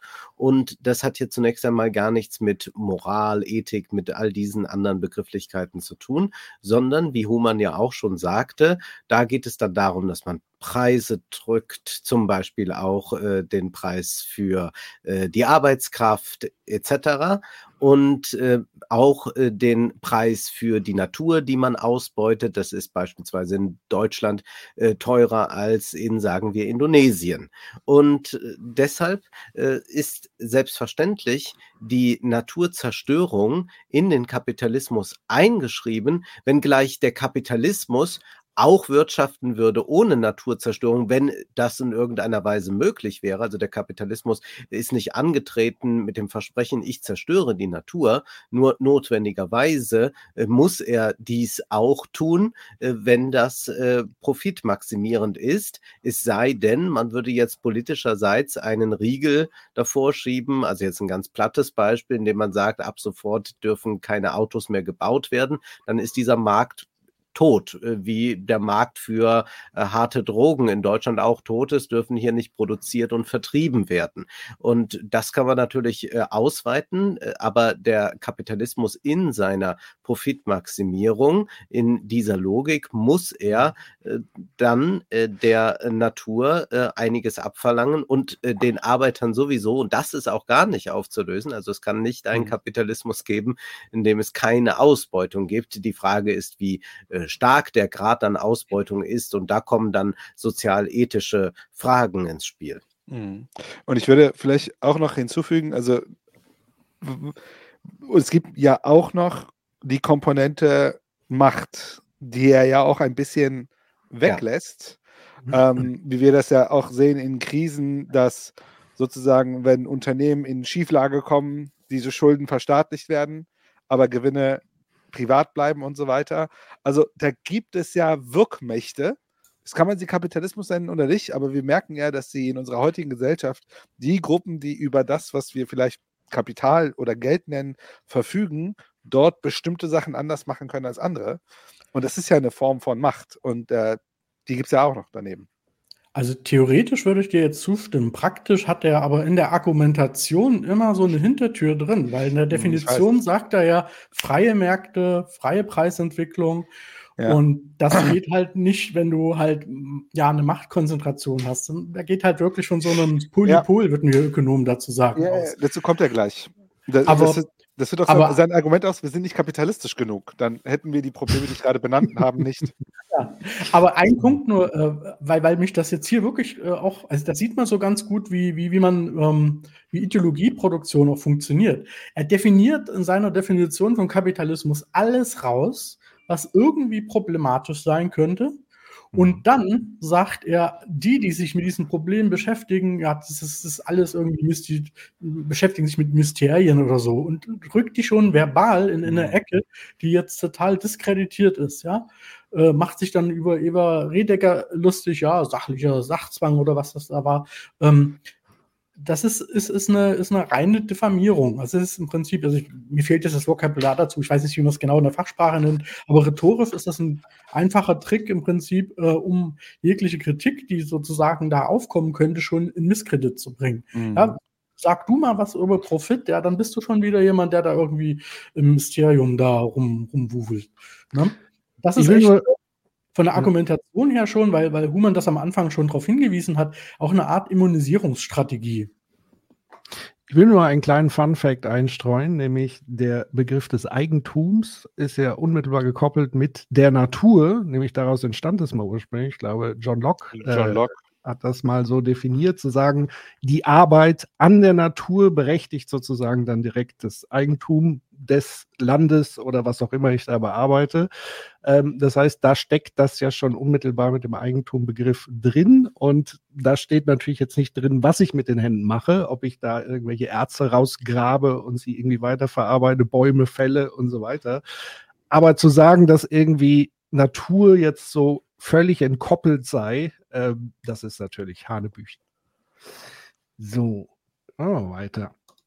Was nicht an der eben skizzierten Oberfläche liegt. Als hätte der Kapitalismus eine Tiefenstruktur, die, Zitat Karl Marx, theologische Mucken macht. In meiner Lesart macht der Kapitalismus aber keine theologischen Mucken, ja, äh, außer äh, Monopolbildung und dagegen Ja. haben wir dann aber auch entsprechende Hm. Maßnahmen. Ich glaube, Die der haben wir. Restbestand an problematischer Theologie im Kapitalismus sind Monopole. Äh, wir haben also in den USA aus meiner Sicht in den, darüber haben wir letztes Jahr hier gesprochen, äh, äh, in den großen Softwarekonzernen ein theologisch monotheistisches Problem, ja, aber kein kapitalistisches Problem. Wir haben in den USA, möchte ich hier paradox mal gesagt haben, zu wenig und nicht zu viel Kapitalismus in dieser Lesart, weil wir theologische Restbestände haben. Ja, denken Sie jetzt an Ihre Lieblingsversion der äh, KI-Techno-Religion, was auch immer Sie glauben, Brain Uploading oder Singularity. Daran sehen Sie, da stimmt etwas nicht. Da wird es auf eine problematische Weise theologisch. Du kurz Pause machen? Gut, das sind also die Aber äh, nur mal die Frage in die Runde. Wenn man jetzt seine drei Bedingungen nennt, warum ist jetzt Monopolbildung etwas Antikapitalistisches? Ähm, weil es halt einfach die Preis, äh, den freien Preismechanismus stört. Mhm. Ganze standardökonomische Antwort, ja. Das ist auch das, was die ganzen äh, Autoliberalen dann, worauf die abstellen, warum es, also einer der wenigen Gründe, warum es einen Staat, wirklich einen starken Staat geben soll, damit er Monopole verhindert. Ja, das ist ja auch ein Diskurs, den wir in Amerika gerade jetzt sehen mit Amy Klobuchar und anderen, die sich sehr stark gegen Monopolbildung aussprechen, am liebsten äh, Kartelle zerschlagen wollen äh, oder Großkonzerne aufsplitten wollen. Hier kommt aber die machtpolitische Komponente ins Spiel. Man könnte selbstredend aus Amazon, sagen wir, ein Dutzend kleinere Unternehmen machen und hätte sie so auch wieder in äh, dieses marktwirtschaftliche Gefüge eingespeist, was Markus Gabriel vorschwebt. Mhm. Jedoch kommt ja der Staat als ideeller Gesamtkapitalist hier ins Spiel, wie Engels sagen würde. Also der Staat hat auch Interesse, dass er als Konkurrent auf dem Weltmarkt bestehen kann.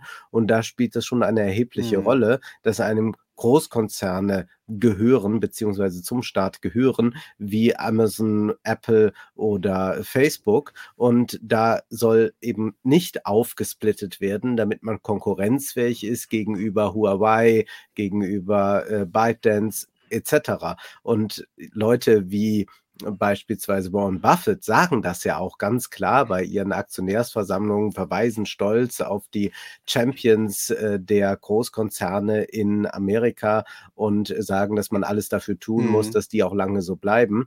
Und generell tendiert aber der Kapitalismus hin zum Monopol, äh, was äh, in der Logik der Sache liegt, weil immer der Stärkere gewinnt und das produziert dann nach dem Matthäus-Prinzip Leute, die immer mehr akkumulieren können. Und diesen Netzwerkeffekt haben wir dann, wenn man so will, nicht nur bei Facebook, sondern den haben wir überall. Also man Ja. beginnt als, äh, ihr seid ja Unternehmensberater, äh, als Unternehmensberater mit einer kleinen Firma, man wächst und wächst, dann kann man sich aufkaufen lassen, dann ist man auch wieder Teil eines Ganzen. Oder man wird selbst so groß, dass man dann irgendwann die Big Player kaufen kann. Ja, ich glaube, da, da, diese äh, M&A, also ähm, Unternehmenskäufe, ist ja ein wesentlicher Grund, also groß zu werden, ist nicht gekauft zu werden und zu kaufen, weil das ist ja da, wo, das ist ja der harte Wettbewerb auf dem Kapitalmarkt. Jeder, jeder, äh, jedes Unternehmen, was am Kapitalmarkt ist, hat ja immer Angst, gekauft zu werden und ist ja immer auf der Suche,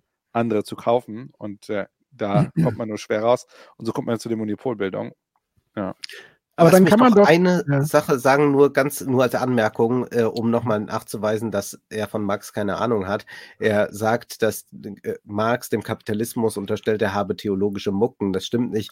Äh, Marx analysiert die Ware und die Ware hat theologische Mucken. Sie Ah, erscheint erst als triviales Ding und dann äh, sieht man, wenn man es näher analysiert, dass die Ware theologische Mucken hat. Ja, der Mhm. Warenfetisch. Ja.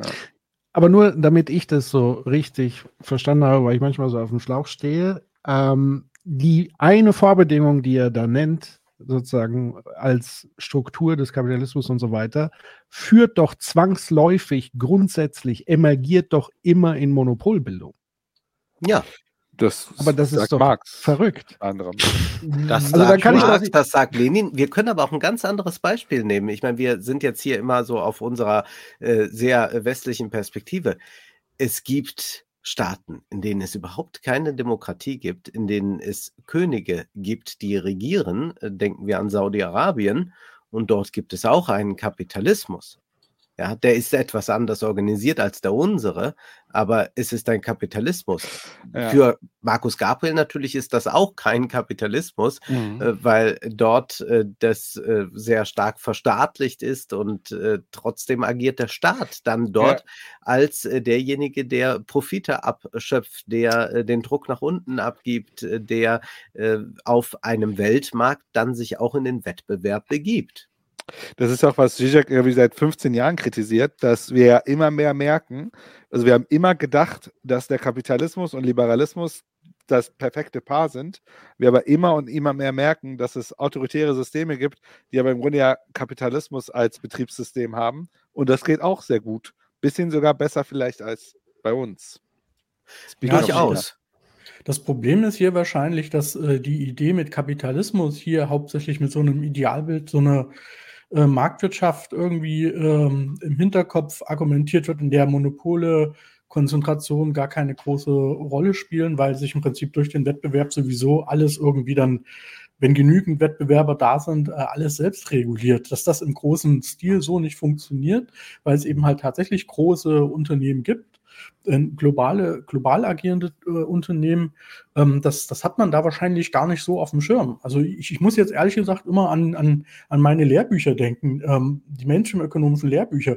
Da ist das immer ein Ausnahmefall. Ja?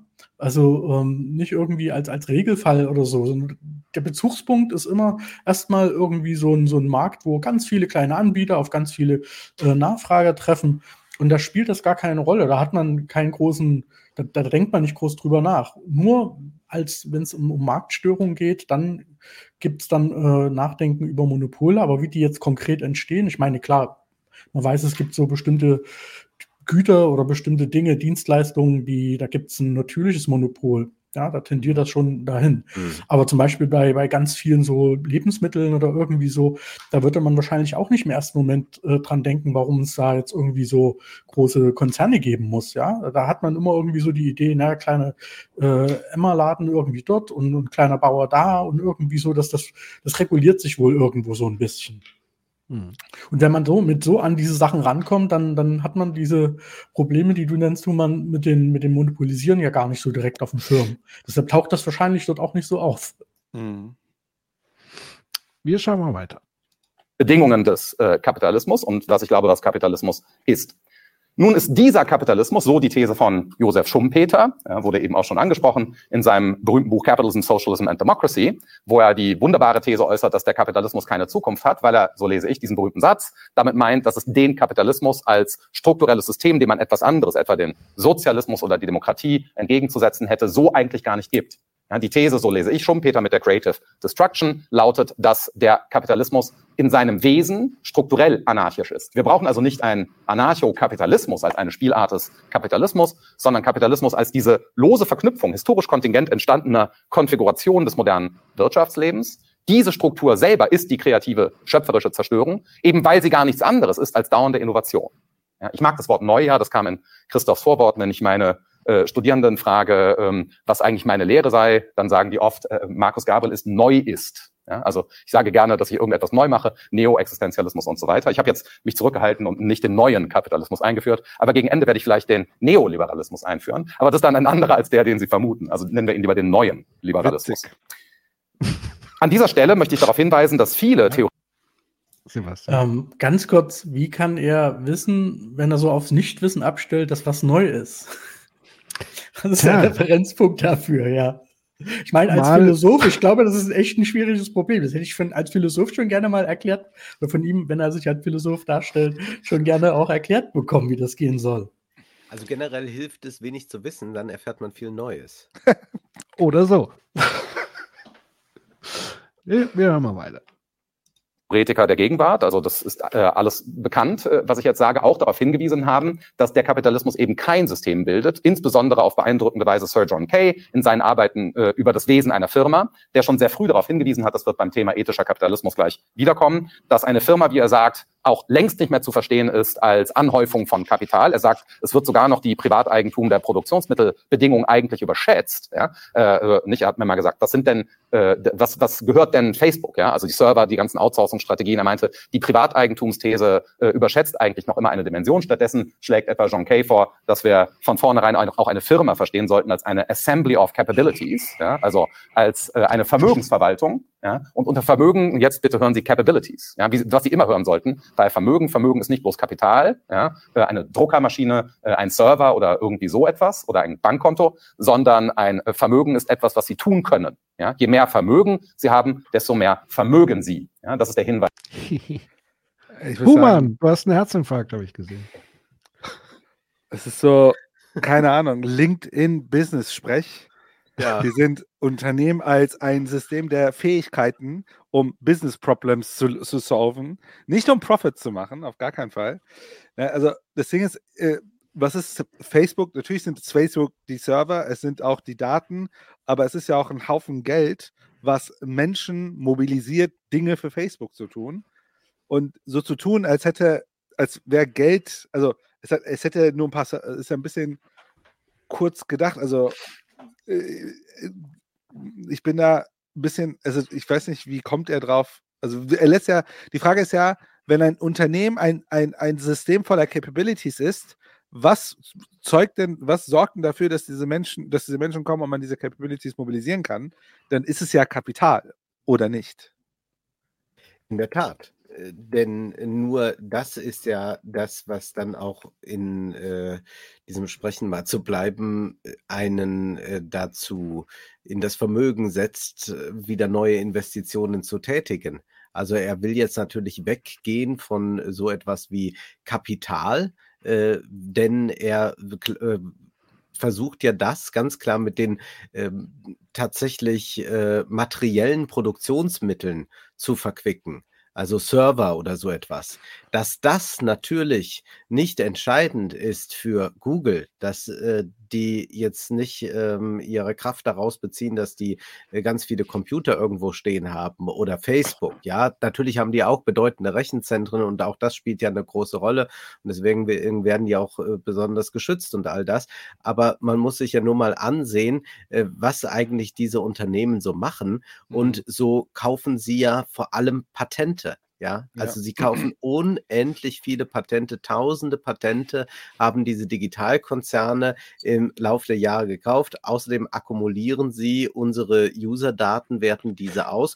Und dass sie das können, dass sie dieses Know-how haben, dass sie äh, die Angestellten haben, äh, die das tun können, das zeigt ja gerade, Mhm. dass sie äh, ihr Kapital einsetzen. Das heißt, also diese äh, Differenz, die hier aufgemacht wird, ist völliger Humbug. Es ist ja völlig egal, ob ich sage, ich äh, verfüge über äh, genügend Daten und genügend Patente Mhm. oder zu sagen, ich habe äh, fünf Traktoren in äh, der Garage stehen, ja. Also das ist ja kein Unterschied bei den Produktionsmitteln, es sind beides Produktionsmittel. Ja, und, und wenn wir noch bedenken, dass heute diese Digitalkonzerne eher immer mehr in diese Richtung gehen, dass sie uns ja nicht mal mehr die Software verkaufen, sondern die uns sozusagen als Software as a Service, als eine Art monatliche Lizenzgebühr, als eine Dienstleistung zur Verfügung stellen, dann haben sie ja mindestens noch einen Haufen Verträge, die ja auch noch im Grunde einen Wert haben, wo wir ja, also wo wir ja noch nicht mal das Produkt bekommen, sondern nur noch den Zugang zu einem Produkt. Und das alleine ist ja auch Wert, den sie haben. Ja.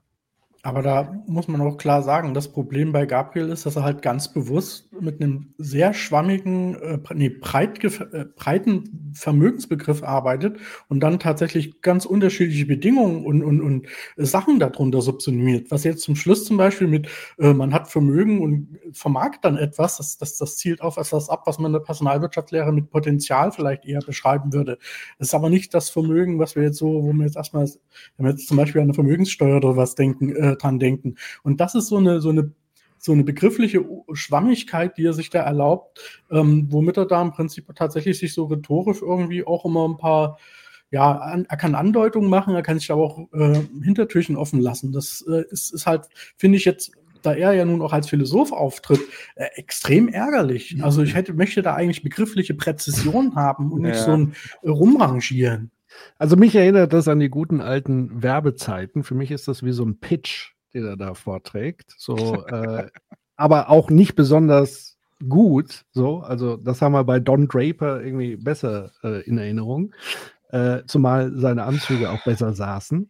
Aber schauen wir mal, vielleicht gibt es ja am Ende auch irgendwie in Richtung Pitch noch einige Andeutungen. Ja, ja, mach hier keine Teaser. Gucken wir mal ist von John Kay. Er sagt, wir müssen sogar die Privateigentumsbedingungen ersetzen und darauf hinweisen, dass die Liquidität noch viel größer ist äh, als sozusagen die marxistische Vorstellung einer Firma als Produktionsstätte, das noch nahe liegt. Da denkt man ja gerne an ein Gebäude mit Fertigung und es knackt und es laut und so weiter. Äh, und das entspricht natürlich keinen Dienstleistungs- und äh, Wissensgesellschaften eine solche Auffassung.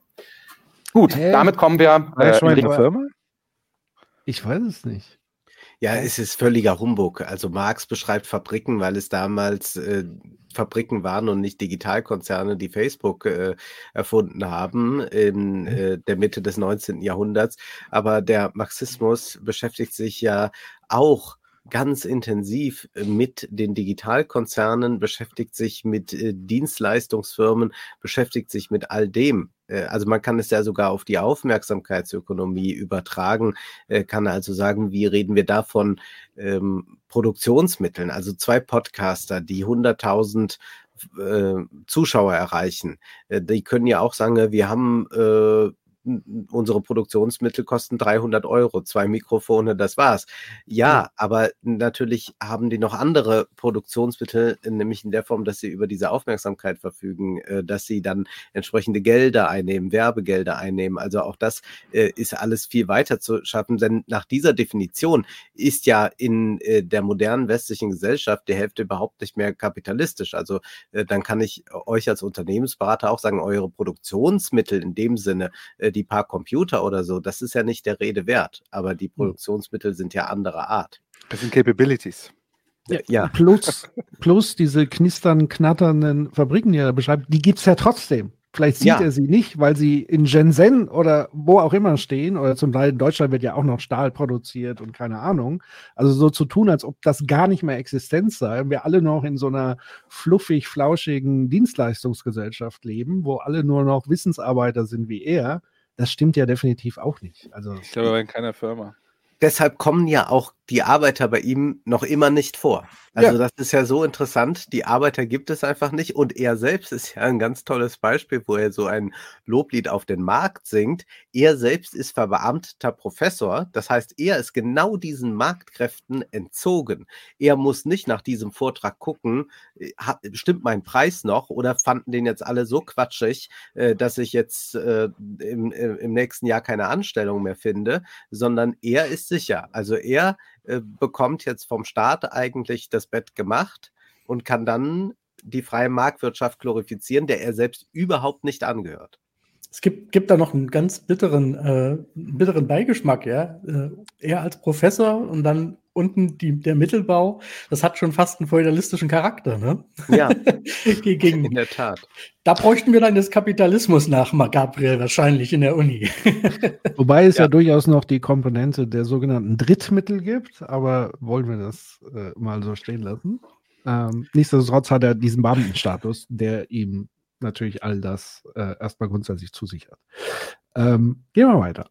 Richtung Ethik. Ich möchte aber noch äh, auf einen, äh, eine Dimension hin, äh, hinweisen, nämlich das berühmte Rätsel der Werttheorie. Und das müssen wir gleich gemeinsam lösen. Äh, äh, das Rätsel der Werttheorie ist bekanntlich die Frage, wie es sein kann, dass der Kuchen wächst. Ja? Also es gibt, äh, wir, wir starten das wirtschaftliche Geschehen mit, mit endlichen Ressourcen. Wir setzen etwas ein, indem wir zum Beispiel etwas tauschen. Ja? Wir haben Interessen an diesem Tausch. Und wie kann es eigentlich sein, dass mehr entsteht? Ich habe einen Apfel und jemand anders eine Banane. Ich möchte Banane, die andere möchte einen Apfel. Wir tauschen das, dann ist nicht mehr geschehen. Im Übrigen auch weniger, weil irgendwann essen wir die oder die verdorren. Ja? Wie kann das eigentlich sein, dass durch das dauernde Tauschen, so sozusagen das erste Rätsel der Werttheorie, mehr Wert entsteht? Das geht ja gar nicht. Es sei denn, da ist irgendein Trick.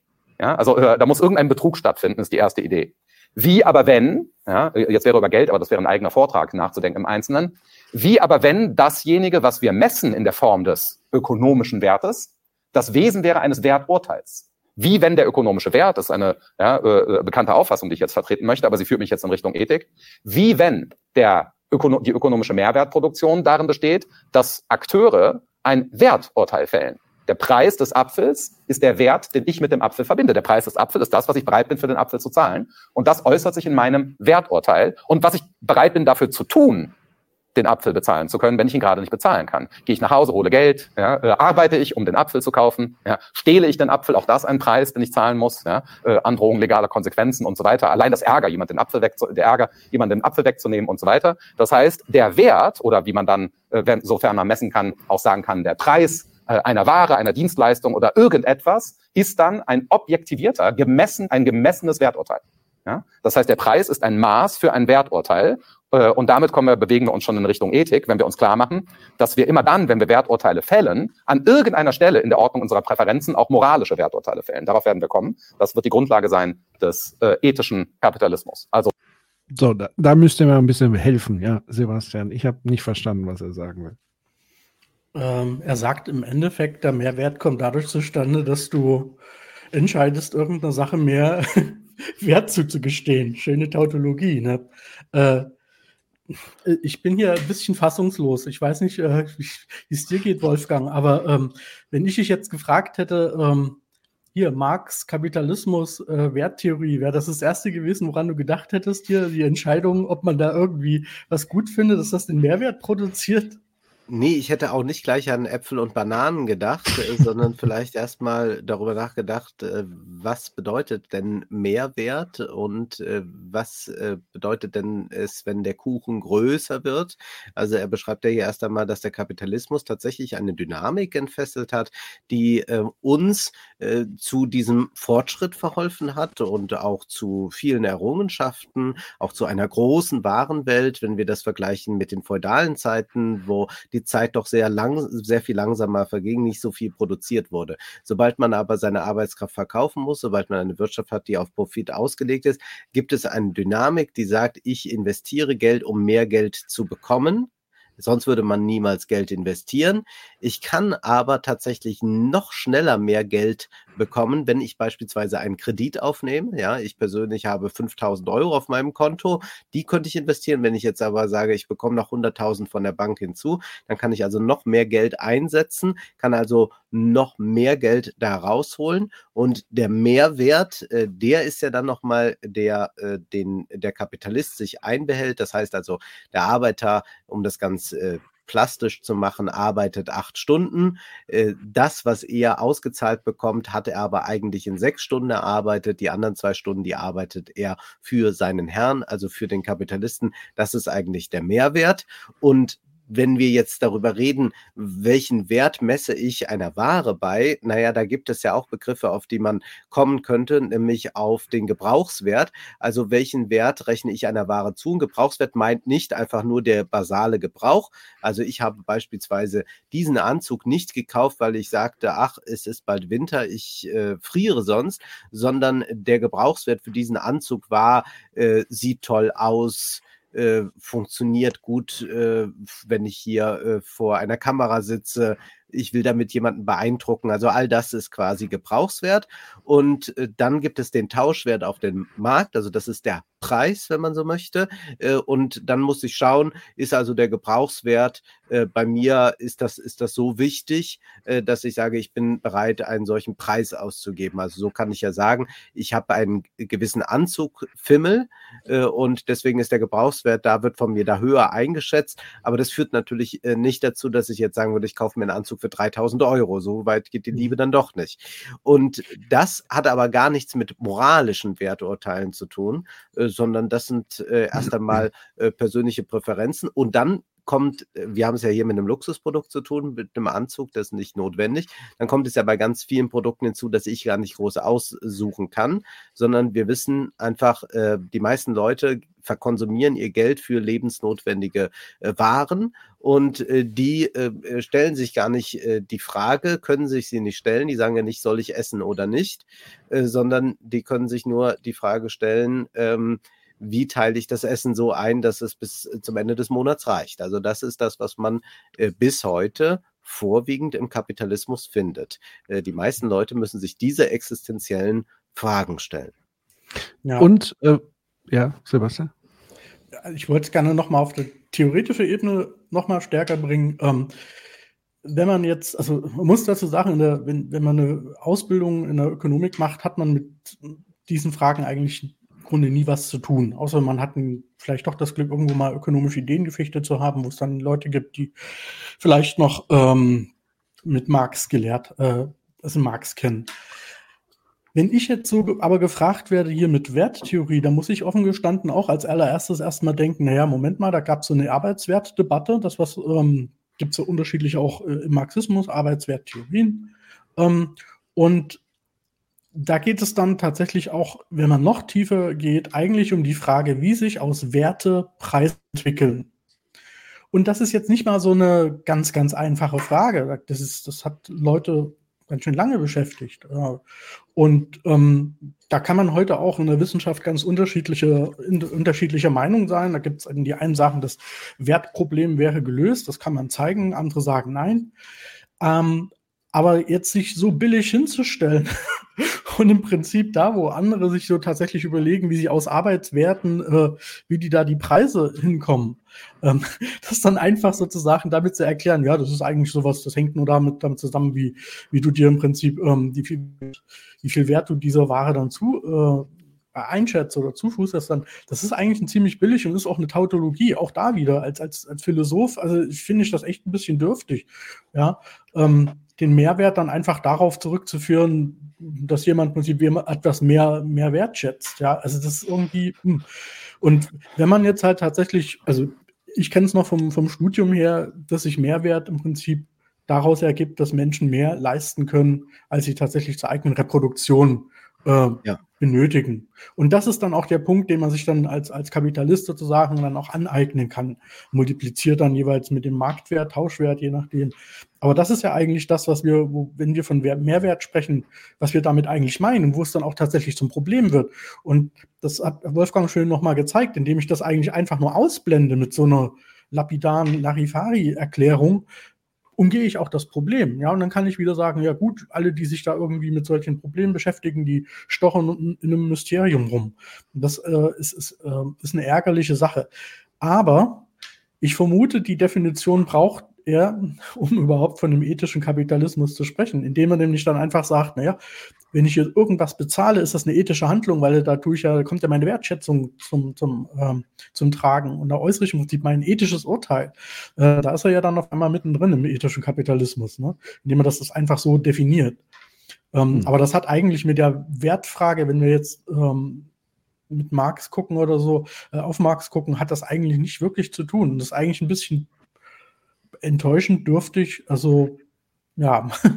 Ja, er vermischt hier zwei Sphären und er äh, leistet eigentlich keine Kapitalismusdefinition, beziehungsweise versucht eine Kapitalismusdefinition vorzulegen, die dann passförmig ist mit seinem Konzept. Aber um das mal zu vergleichen, es wäre etwa so, als würde man einen Vortrag über die katholische Kirche halten und würde sagen, die katholische Kirche ist eine Institution, die Kindergärten und Krankenhäuser betreut und äh, die Sonntagslieder singt und Orgel spielt. Also all das gibt es auch bei der katholischen Kirche, aber noch so viel mehr. Und Hm. äh, er bietet uns jetzt so ein paar Bröckchen aus dem Kapitalismus an und sagt, das ist der Kapitalismus, alles andere nicht. Hm. Jetzt ist so ein bisschen seine Kapitalismusdefinition, ähm, glaube ich, an der Stelle so ein bisschen abgeschlossen. Die Frage ist, ähm, weil jetzt geht er sozusagen nochmal in die Ethikdefinition. Ähm, das wollten wir eigentlich springen im Zuge auch auf das äh, Zeitkonto und so weiter, wie ich gerade sehe. Hat jemand von euch diesen Part nochmal intensiver gesehen? Vielleicht auch du nochmal, Sebastian, aus Sicht der Ethikforschung und so weiter. Könnt ihr irgendwie noch mal kurz zusammenfassen, wie seine Definition da ist? Oder gibt es da irgendwas Bemerkenswertes, was wir an der Stelle noch wissen sollten? Also ich habe mir beim ersten Anschauen äh, ein paar Notizen gemacht. Ich kann es dir jetzt nicht mit den äh, Minuten-Steps Ja, da genau nichts. sagen. Aber so Ähm, grob zusammengefasst, gibt es irgendwas, was, was man wissen sollte jetzt, bevor wir in den ethischen Kapitalismus gehen? Naja, er, er, er hebt äh, auf dem Universalisierungskonzept ab, Mhm. was aber jeglichen Kontext, jegliche, also paradoxerweise jegliche ethische Reflexion eigentlich ablehnt.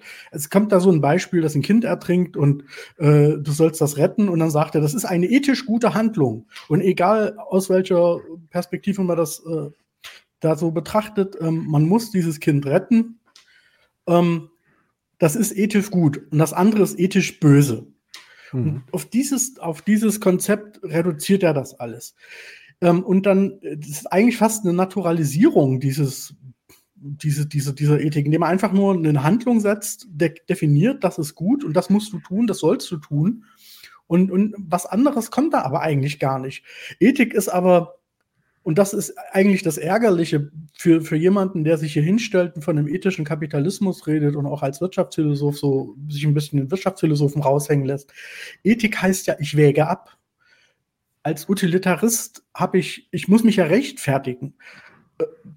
Wenn man mit Kant ganz einfach kommt, was ist die zentrale Frage der Ethik, was soll ich tun? Und dann im Anschluss, ich bin ja kein, kein Lamm, was mir einfach gesagt, äh, sich sagen lässt, hier, tu das, sondern ich möchte auch wissen, warum, ja, als, als aufgeklärter Mensch. Also, was soll ich tun und warum soll ich was tun? Und da gibt es ganz unterschiedliche ethische Konzeptionen. Da kann ich als Utilitarist erklären, warum ich dieses Kind rette. Da kann ich jemand als jemand, der ähm, in der integrativen Wirtschaftsethik oder Diskursethik unterwegs ist, auch argumentieren, warum. Ja, ich kann mit Kant argumentieren, mit Adam Smith, Sympathie, äh, Sympathie oder Sympathy im Englischen. Ähm, ich kann mit der Menschenwürde argumentieren, ich kann gesetzte Dogmen äh, da auch nehmen, da würde die Menschenwürde vielleicht auch mit dazu zählen. Äh, in der katholischen Soziallehre, Personalität, Subsidiarität, alles das, das sind alles Argumente, da kann ich dann auch argumentieren. Da geht es halt auch darum, dass man halt tatsächlich auch Argumente ins Feld führt. Und das alles spielt bei ihm eigentlich irgendwie keine richtige große Rolle. Das ist irgendwie alles so. ähm, er sagt im Prinzip nur, da ist ein Kind, das muss gerettet werden und wenn man es nicht macht, ist es böse. Und das ist eigentlich, naja, eine ziemlich ethikarme Argumentation. Also das äh, verführt ihn auch dann teilweise ähm, zu bestimmten so Beispielen, wo er dann irgendwie von Iskander-Raketen auf Kindergärten spricht, was auch wieder echt ein problematisches äh, Beispiel ist.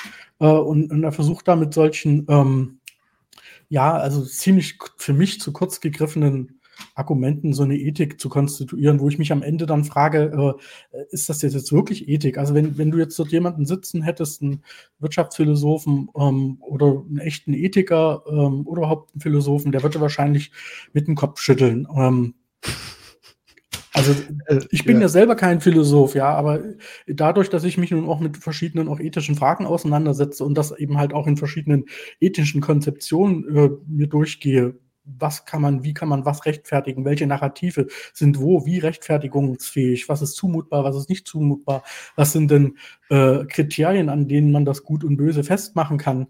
Ähm, das ist, das, das fehlt da alles, ja. Und das ist irgendwie äh, für mich eine, ja, eine sehr arme, arme Diskussion. Ich weiß jetzt auch gar nicht, bin, bin gerade noch im Überlegen, ich hatte mir ein Stichwort mit, mit, mit Müller-Amack gemacht, ähm, weil der beispielsweise ähm, von der sozialen Marktwirtschaft, der hat äh, die soziale Irenik als ein, eigentlich ein Zentrum der sozialen Marktwirtschaft mit, mit beschrieben, dass im Prinzip ein diskursethisches Verfahren, wenn man so möchte, äh, was man, was wieder was ganz anderes ist als eben so ein, so ein billiges, naturalistisches, ja, ich weiß nicht, wie ich es nennen soll. Also für mich ist das jetzt Mhm. keine, keine wirkliche Ethik. Es ist eine, ein Moralpostulat, was er da so als Universalismus bezeichnet. Ich, ich halte es auch nicht für wirklich richtig praktikabel. Also ich ist, da Ja, müsste ich jetzt wirklich mehr von ihm lesen, aber ich fand es jetzt äh, nicht so überzeugend. Man muss dazu, muss dazu sagen, dieses Beispiel nochmal, um es zu verdeutlichen. Also es war ja nicht nur ein Kind ertrinkt und ich rette es, sondern ich habe noch eine Auswahl,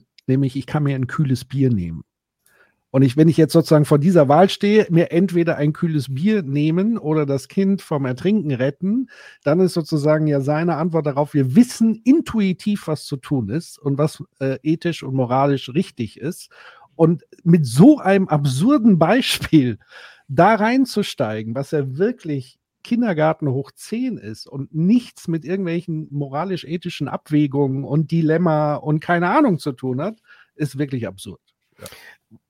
Eine generelle Tendenz aber momentan in der amerikanischen Philosophie und diese Philosophie produziert laufend populäre Sachbücher, die dann immer äh, von äh, Times und so weiter gelobt werden.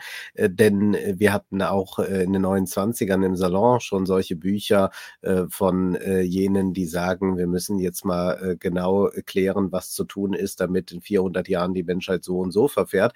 Und dann gibt's dort auch ethische Abhandlungen in diesen Büchern und die laufen aber nur auf solche Beispiele hinaus. Äh, Das Kind, das ertrinkt, muss ich es retten oder nicht?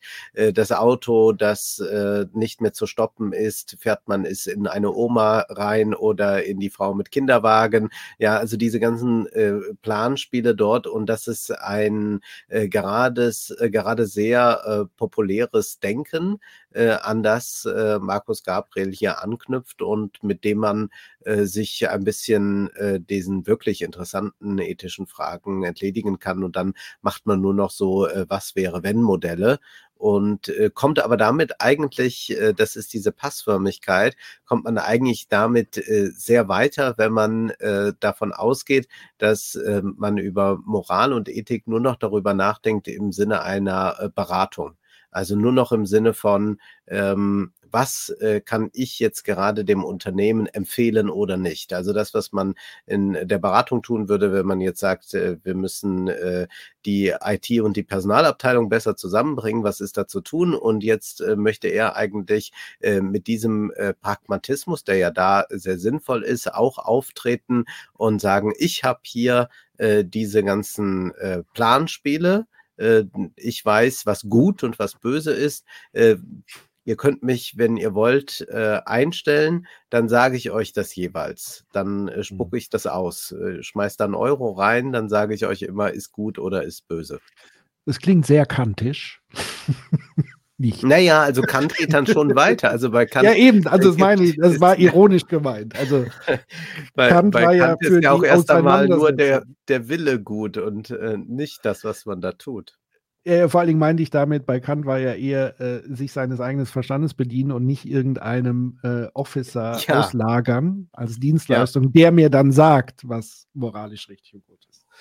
Ähm, ja, Da, da gibt es aber auch noch so, so Sachen, ähm, ich habe mir jetzt gerade äh, bei, den, bei den Notizen aufgefallen.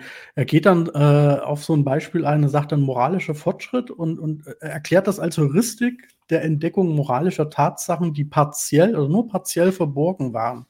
Ja, jetzt fragt man sich, naja, äh, woher weiß er, dass das ein moralischer Fortschritt ist? Ähm, welchen Referenzpunkt hat er denn da? Das, das ist, äh, ist ein reines, äh, also wenn das äh, moralischer Realismus sein soll, dann ist das ein Luftgebäck. Also eine, wirklich so eine schöne Schleife drumrum, so ein Marketing-Ding. Und das äh, ist, ist echt, echt ein bisschen ärgerlich. Also ähm, vielleicht bin ich da auch ein bisschen angefressen, weil das halt in meinen Wissenschaftsbereich mit reinfällt, ja. Aber da ist jemand, der ist Professor, so jung Professor geworden, stellt sich da hin mit so einer, mit so einem ja, komischen Pseudohumor und haut da solche Sachen raus und versucht einem da was als Ethik zu bezeichnen oder äh, zu deklarieren, wo, wo, wo, wenn ich das jetzt im Unterricht in der Lehre machen würde, ich glaube, die, die Studis würden mich zu Recht rausjagen. Ja, also das ist unglaublich. dafür scheint es noch zu reichen für Luzern in dieser Vortragsreihe. Ähm, wir haben gerade Human ein bisschen verloren. Ich nehme an, er kommt aber gleich dazu. Ich hoffe, er ist nicht äh, grundsätzlich geflüchtet. Ähm, ich würde sagen, wir spulen jetzt tatsächlich mal angesichts der Zeit auf den Hauptteil seiner Synthese, was jetzt der ethische Kapitalismus ist. Vielleicht gibt es da auch nochmal Mhm. Querbezüge zu seinem Ethikbegriff. Aber dann schauen wir doch mal, was für pfiffige Ideen Markus Gabriel hinsichtlich ethischer Kapitalismus hat. Synthese. In seinem bemerkenswerten Buch, das äh, im Druck sich befindet, äh, Capitalism and Crises, How to Fix Them, äh, von Colin Meyer, äh, schlägt Colin Meyer vor, dass wir den Kapitalismus insgesamt wieder verstehen müssen äh, als Problemlösungsmaschine, Problem-Solving Capitalism, wie er sagt. Und in diesem Kontext führt er den Begriff ein eines wahren Profits, True Profit, demzufolge ähm, Profit überhaupt gar nicht in einer relevanten Spannung steht zum Tun des moralisch Richtigen, sondern Profit sich ursprünglich bemisst an der Frage, ja, und ich äh, argumentiere gleich dafür, warum das so ist, ob wir moralisch richtig handeln unter unternehmerischen Bedingungen. Das ist der eigentliche Begriff des Profits, ja, lateinisch, äh, prod esse, äh, der Profit hat etwas damit zu tun, was nützt, und zwar dem Menschen. Problem-Solving Capitalism nennt das Colin. Und führt dort eine ganz bemerkenswerte Anthropologie Wolfgang winkt. Du bist noch stumm. Es ist ja schön, dass er den lateinischen Begriff äh, parat hat, aber das hilft einem ja nicht, denn der lateinische Begriff ist ja ein bisschen älter als der Kapitalismus. Jetzt kann man nicht sagen, ja, das ist aber ursprünglich mal äh, die Idee von Profit. Das war wie eben beim Vermögen. Wir wollen jetzt über eine Vermögenssteuer beispielsweise diskutieren und ich sage, ja, Vermögen. Das äh, geht äh, ja eigentlich darum, dass man etwas ermöglicht, dass man es vermag, es zu tun. Also hört doch mal auf mit dieser schrecklichen Steuer. Und äh, jetzt reden wir über Profit und er geht zurück und sagt, naja, das bedeutete da etwas anderes und das meint das auch jetzt heute im Kapitalismus. Nein, im Kapitalismus bedeutet Profit genau das, was wir eben schon gesagt haben. Ja, also schon interessantes Reframing des Begriffes. Aber gucken wir mal, wo es noch weitergeht. ein. Ich zitiere aus dem Buch. We exist to help others, to be able to help others, and in the process to earn and profit from doing so. But income and profit are not the motive or the purpose of our existence. They derive from it. Ja, also wir existieren. Er sagt sogar mehrfach in dem Buch, es ist das Wesen unserer Existenz. Wir existieren, um anderen zu helfen, imstande zu sein, anderen zu helfen. Und in diesem Prozess, sagt er, erzeugen wir Profit, indem wir eben dies tun. Ja, also konkret, Sie, äh, Sie haben Hunger, Sie wollen einen Apfel, jemand äh, stellt Äpfel für Sie her und Lieferketten und so weiter und löst Ihr Apfelproblem.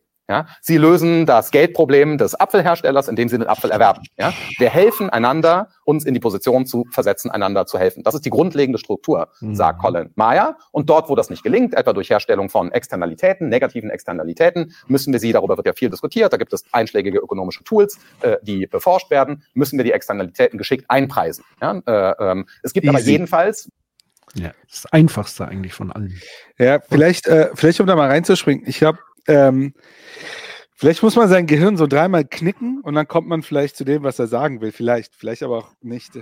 Ähm, was, er, was er sagt ist, was wir als Menschen eigentlich machen wollen, ist es, anderen Menschen zu helfen. Und zufällig entsteht dabei Geld, was ich dann bei mir habe. Und wir müssen eigentlich zurück zu einem Modus, wo wir das alles jeden Tag arbeiten gehen, nicht für das Geld, sondern um anderen zu helfen und zufällig entsteht dabei Geld. Und wenn wir das haben, dann haben wir einen guten Kapitalismus. Wolfgang hat sich noch gemeldet. Du bist Ja, ich äh, muss hier konstatieren, dass ich selten so viel Unsinn auf einmal gehört habe und das kaum noch sortieren kann. Es ist ja so, dass er äh, davon ausgeht, dass wir es im Kapitalismus eigentlich doch mit einem kooperativen System zu tun haben, äh, wenngleich ja Adam Smith sagen würde, nee, wir haben kein kooperatives System. Das hat er ja auch eingestanden, dass es eigentlich nicht so ist. Und er blendet jetzt hier äh, aus, dass wir im Kapitalismus äh, aufgrund der Profitmaximierung äh, permanente Konflikte haben. Und da bitte ich jetzt mal nicht auf die Natur zu blicken, denn hier sagt er ja, es gibt so ein paar Externalitäten, da müsste man dann mal schauen, wie man das regelt. Aber der Konflikt ist ja ein unaufhörlicher dort, wo jemand seine Arbeitskraft verkaufen muss für den Profit eines anderen und er ist damit einer Herrschaft ausgesetzt und einem Machtverhältnis, das immer ungleich ist und das dann äh, tendenziell mal stärker oder äh, weniger ungleich sein kann. Das liegt dann daran, wie einflussreich beispielsweise Gewerkschaften sind, welche politischen Ordnungsrahmen man vorgegeben hat. Aber in diesem Verhältnis steht man ja ohnehin. Und es ist ja keineswegs so, dass man sich äh, gegenseitig im Kapitalismus etwas ermöglicht, sondern es bedeutet auch im Kapitalismus, dass sich äh, durch eine ökonomische Macht ganz vielen anderen etwas verunmöglichen kann, äh, nämlich indem ich mich äh, durch mein Geld an die erste Stelle setze. Und äh, um ein einfaches Beispiel zu bemühen, äh, man weiß, dass man für Geld schneller drangenommen wird. Beispielsweise kann man das im Flughafen sich buchen, dass die, die weniger Kapital im Rücken haben, warten müssen, während man selbst schneller durchkommt. Und man kann sich auch mit Geld andere Annehmlichkeiten erkaufen, äh, die andere dann nicht genießen. Denken wir an die Bahn, erste Klasse etc. Dies ist also ein permanentes Ungleichgewicht, in dem man sich befindet. Und es ist keineswegs so, dass wir hier als äh, Gleiche unter Gleichen kooperieren und glücklicherweise springt dann für alle noch ganz viel Geld dabei heraus. Plus, als Add-on ist es, sorry, gleich noch den, den Satz noch dazu er kam ja hier mit seiner lieblichen Apfelplantage und so weiter. Also wenn ich sozusagen Lohnarbeiter in dieser Apfelplantage bin und äh, prekäre, in prekären Arbeitsbedingungen sind, dann habe ich nie die Möglichkeit, selber Apfelplantagenfabrikant zu werden. Das wird hier völlig ja. rausgekürzt, weil ich brauche das Kapital, um das zu tun. Ich werde es aber aufgrund meiner prekären Lohnarbeit nie haben. Ich werde nie kreditwürdig sein und so weiter und so fort. Und das fällt alles hier komplett äh, vom und, Tisch. Und dazu vielleicht noch ergänzend, also die Probleme, die gelöst werden, sind nur Probleme, die sich für andere lohnen. Ja, also wo die Problemlösung sich für andere lohnt. Ja, also ähm, ethisch ist, was rentiert. Was sich nicht rentiert, ist nicht ethisch. Ja, also zuzuspitzen. Das ist im Prinzip das, was da im Prinzip auch äh, außen vor fällt. Also die, die Probleme deines Lohnarbeiters auf der Apfelplantage äh, werden nicht, gelöst, äh, nicht gelöst, weil es halt nicht, da kann er halt keinen Profit mitmachen. ja. Aber äh, um mal bei Markus Gabriel, ich, ich versuche mal so ab und zu ein bisschen den Markus Gabriel-Versteher zu spielen, obwohl ich das nicht ganz hinkriege. Aber ja. müssen wir nicht einfach das richtige Mindset haben, und zwar das moralische Mindset? Ist das nicht der Sprung, den er will, dass wir das machen? Weil wir gucken auf die falschen Sachen und wir müssen eigentlich ne, sozusagen die Moral und die Ethik dann in den Mittelpunkt. Weil die Frage ist ja, was. Ja, aber ist die stellen andere? wir ja an den Mittelpunkt. Also ich kann ja erstmal sagen, dass das ökonomische System ja unberührt von der Moral sein kann. Und äh, jetzt haben wir hier einen Professor, der möchte gerne sagen, dass aber eigentlich dieses System äh, moralisch sein kann. Also wir können ein oder wir können einen ethischen Kapitalismus haben. Es ist eigentlich ganz einfach. Ihr müsst nur meine Kapitalismusdefinition übernehmen. Und ja. selbst wenn man diese merkwürdige Kapitalismusdefinition einmal übernimmt und annehmen mhm. würde, dass äh, ein solcher Kapitalismus etablierbar wäre, dann bliebe ja nach wie vor beispielsweise die Ausbeutung bliebe äh, dass aufgrund der Eigentumsordnung manche ja. sehr viel besitzen, andere nichts und die, die nichts besitzen, mhm. müssen ihre Arbeitskraft verkaufen und das ermächtigt sie auch nicht dazu, dann selbst Kapital zu besitzen, mhm. sondern sie müssen als Lohnarbeiter ewig bleiben und sie äh, was ja hier auch ähm, nicht sichtbar wird, ist, dass natürlich Einzelne einen Aufstieg äh, schaffen können, mhm. aber äh, dass äh, das System ja darauf ausgelegt ist, dass äh, die meisten äh, genau diesen Aufstieg nicht erleben, sondern irgendjemand muss ja noch äh, diese Äpfel alle ernten auf der mhm. Plantage. Aber was, wenn er dann sagen würde, ich sti er stimmt dir zu und dann wäre es ja moralisch richtig, für einen Ausgleich zu sorgen, dass die, die zu wenig bekommen, mehr bekommen. Weil er hatte, äh, ich glaube, bei Skobel war er auch zu Gast, das hat sich mir angeguckt, da war auch Marcel Fratscher und so weiter dabei. Und da war so diese Diskussion, dass man müsste die echten Preise beim Fliegen einpreisen aber dann wären alle Flug, Fluggesellschaften äh, pleite. Und das müsste dann so, so sein. Und dann meinte er, daraus entsteht dann sowas wie eine neue Problemlösungsidee, Zeppeline oder so. Aber was ich mich ja dann frage, ist das folgende. Wer ist der, der darüber entscheidet, was der Preis ist und was nicht?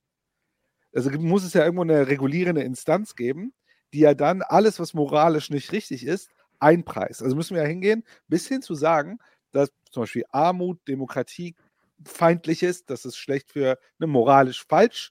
Also müsste es eingepreist werden und müsste ja dann irgendwo abgeschöpft werden und woanders wieder hinzugefügt werden. Ich glaube halt, worauf ich hinaus ist wahrscheinlich, wenn man dieses, diese Idee von ihm zu Ende denkt, da kommt man ja in einem sehr komplexen Modell raus, was dann wiederum sehr viel zentrale Regulierung braucht wäre meine Vermutung. Ja, das wäre dann aber, das wäre dann auch ein, aber ein Widerspruch zu seiner eigentlichen Konzeption. Und das ist eigentlich der Punkt, äh, wahrscheinlich auch die Antwort auf deine Frage.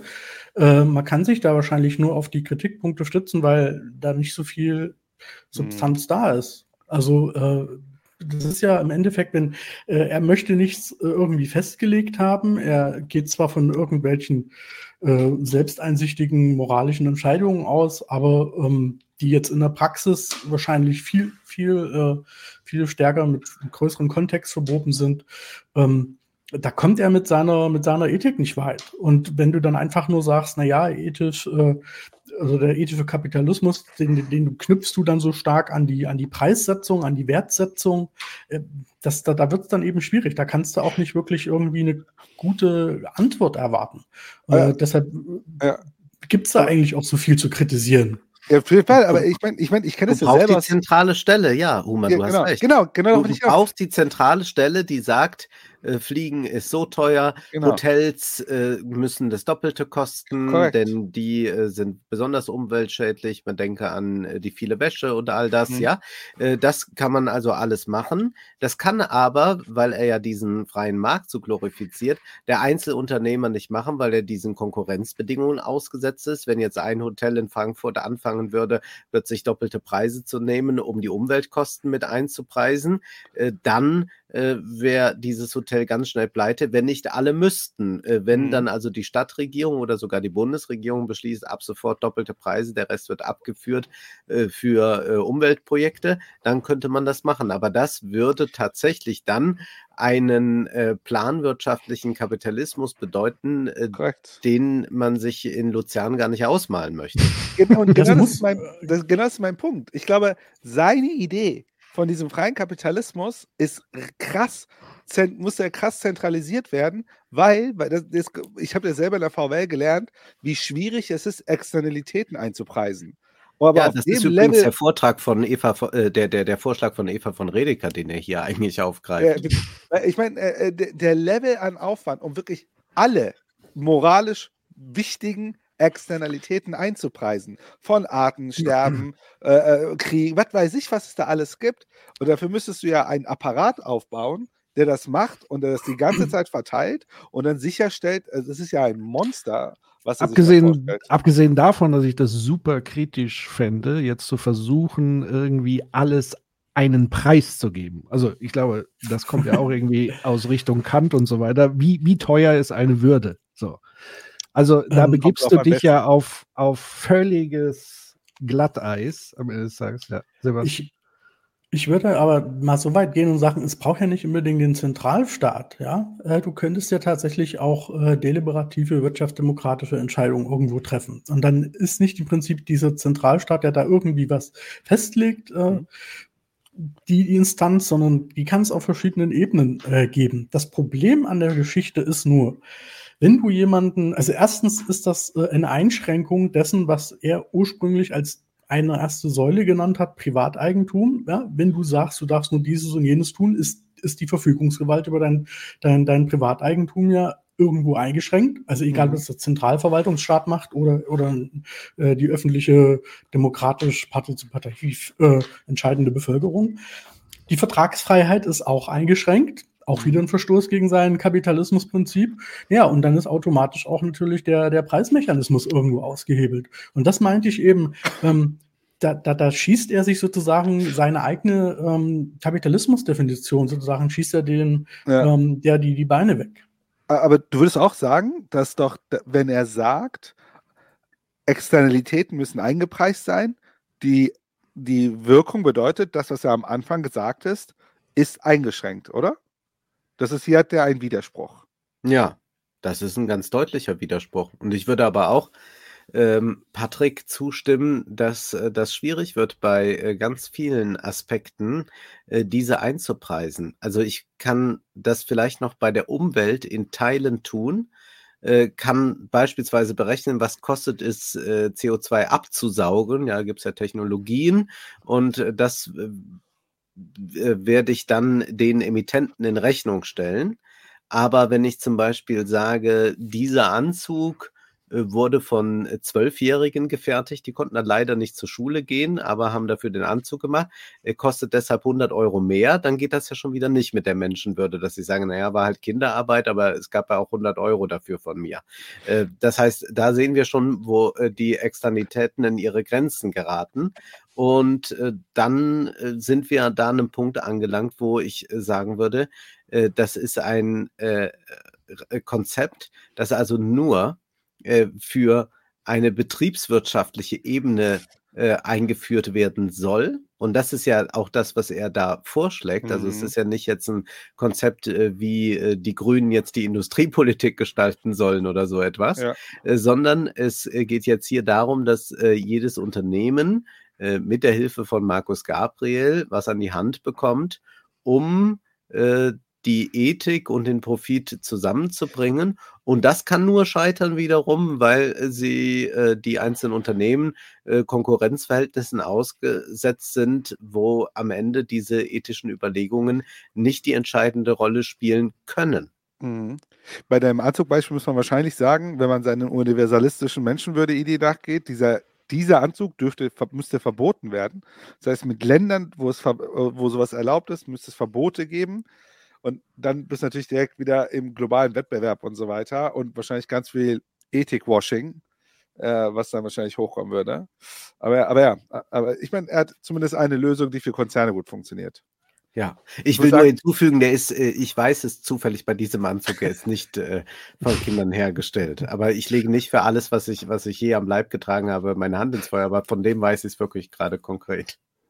Wir sind ethisch beruhigt und gehen ein Stück weiter will ich damit nur sagen, kapitalistische Lösungen der Problemproduktionsdimension ja, einer nicht äh, gut funktionierenden Wirtschaft. Das nennt er Problem-Solving Capitalism. Und in diesem Zusammenhang führt er sogar knallhart den Begriff des moralischen Gesetzes ein. Das möchte ich auch noch zitieren. The moral law is therefore that we should only profit from producing solutions to problems of others and not profit from imposing detriments to others. Why is this a moral law, not just an assertion or a rule? A moral law is an absolute statement of right action derived from divine ordinance or the truth of reason. In this case, the law has been derived from the rule of reason rather than religion. It doesn't require divine intervention to establish its basis. Instead, it derives from reasoning around right conduct. Was er damit meint, in diesem äh, besonderen Fall, ist die folgende Überlegung. Ich habe das jüngst mit ihm diskutiert anhand eines kantischen Begriffs, den ich deswegen hier einführen möchte, nämlich anhand des Begriffs des höchsten Gutes. Kant definiert in der Kritik der praktischen Vernunft das höchste Gut, sozusagen die beste Struktur, äh, folgendermaßen, wenn Glückswürdigkeit auf Glückseligkeit trifft. Unter Glückseligkeit versteht Kant, ja, dass ihre Bedürfnisse spontan befriedigt werden, immer. Ja, also Schlaraffenland. Äh, ich möchte und dann haben sie. Das nennt Kant Glückseligkeit. Ideale Glückseligkeit ist, ich möchte und ich habe. Es gibt sozusagen keine Lücke mehr zwischen Begehren und Befriedigung. Das wäre das Maximum. Ja, das wäre die Idee der Glückseligkeit, wie Kant sagt. Ja, äh, die Befriedigung aller meiner Bedürfnisse. Es geht mir immer nach meinem Wohle. Ja? Und jetzt Kant, wir können einen leichten Unterschied machen zwischen jemandem, der Glückseligkeit über eine kurze Zeitstrecke hat oder auch eine längere Zeitstrecke, sie aber nicht verdient, und jemandem, der das außerdem verdient. Wir haben diesen Begriff. Ja? Äh, äh, deswegen äh, nicht. Wir haben den Begriff, dass es besser ist, wenn es, ähm, äh, äh, was weiß ich, äh, Alain Berset gut geht, glückselig, als wenn es Wladimir Putin gut geht, egal was Sie über den Bundespräsidenten sonst denken mögen. Aber ich glaube, wir können uns in diesem Raum einig sein, dass es uns leichter fällt zu ertragen und sogar uns zu erfreuen am Glücke des Alain Bersets äh, auf seinen Einspruch. Jetzt wird's wild. Jetzt wird es wirklich wild. Er bringt wieder so ein besonders schönes Beispiel, das ist so wie ertrinkendes Kind retten oder Wladimir Putin, ja. Äh, jetzt darfst du dich entscheiden, aber äh, wir wissen ja, eigentlich von ihm haben wir es gehört, die Gesellschaft ist so irrsinnig komplex und wenn ich jetzt äh, mit diesem höchsten Gut ankomme und dann aber diese Abwägungen treffen soll, ja, dann fangen wir doch mal an. Was ist denn lebensnotwendig, was nicht? Äh, welche Produkte würden dann alle wegfallen, die es dann nicht geben könnte? Äh, oder müssen wir dann nicht auch feststellen, ja, aber die Glückseligkeit, äh, die ich dabei verspüre, wenn ich mir einen neuen Anzug kaufe, äh, die ist doch äh, gleich hoch äh, mit äh, jenen, die Glückseligkeit äh, verspüren, die den Kinderwagen für ihr Kind kaufen. Da wird es schon schwierig, jetzt auszumachen, was ist dann jetzt gerade wichtiger. Wenn man sagt, ja, die einen haben sonst nichts zu essen, aber du den Anzug, da würde man wieder sagen, ja, und damit kommen wir aber an einen Punkt an, äh, wo man ein äh, so sehr äh, uneindeutiges System etabliert, bei dem man zwar die ganze Zeit irgendwas entscheiden kann, aber am Ende nichts entschieden hat. Denn äh, wir können dann einfach nur feststellen, ja, solange wir grundsätzlich in einem äh, System leben, das äh, auf Ausbeutung und dergleichen basiert, dann können wir versuchen, Rahmen zu setzen, äh, die das Schlimmstmögliche verhindern, aber alles darüber hinaus ist natürlich gar nicht regulierbar. Also auch äh, der äh, Konsum, der individuelle, ist natürlich nicht in einer Weise konsumierbar. Wir können Privatjets verbieten, okay, aber sonst können wir auch ganz viele Umweltsünden, die man als Konsument begehen kann, nicht äh, regulieren. Äh, was er sich hier eigentlich vorstellt, ist eine Welt der permanenten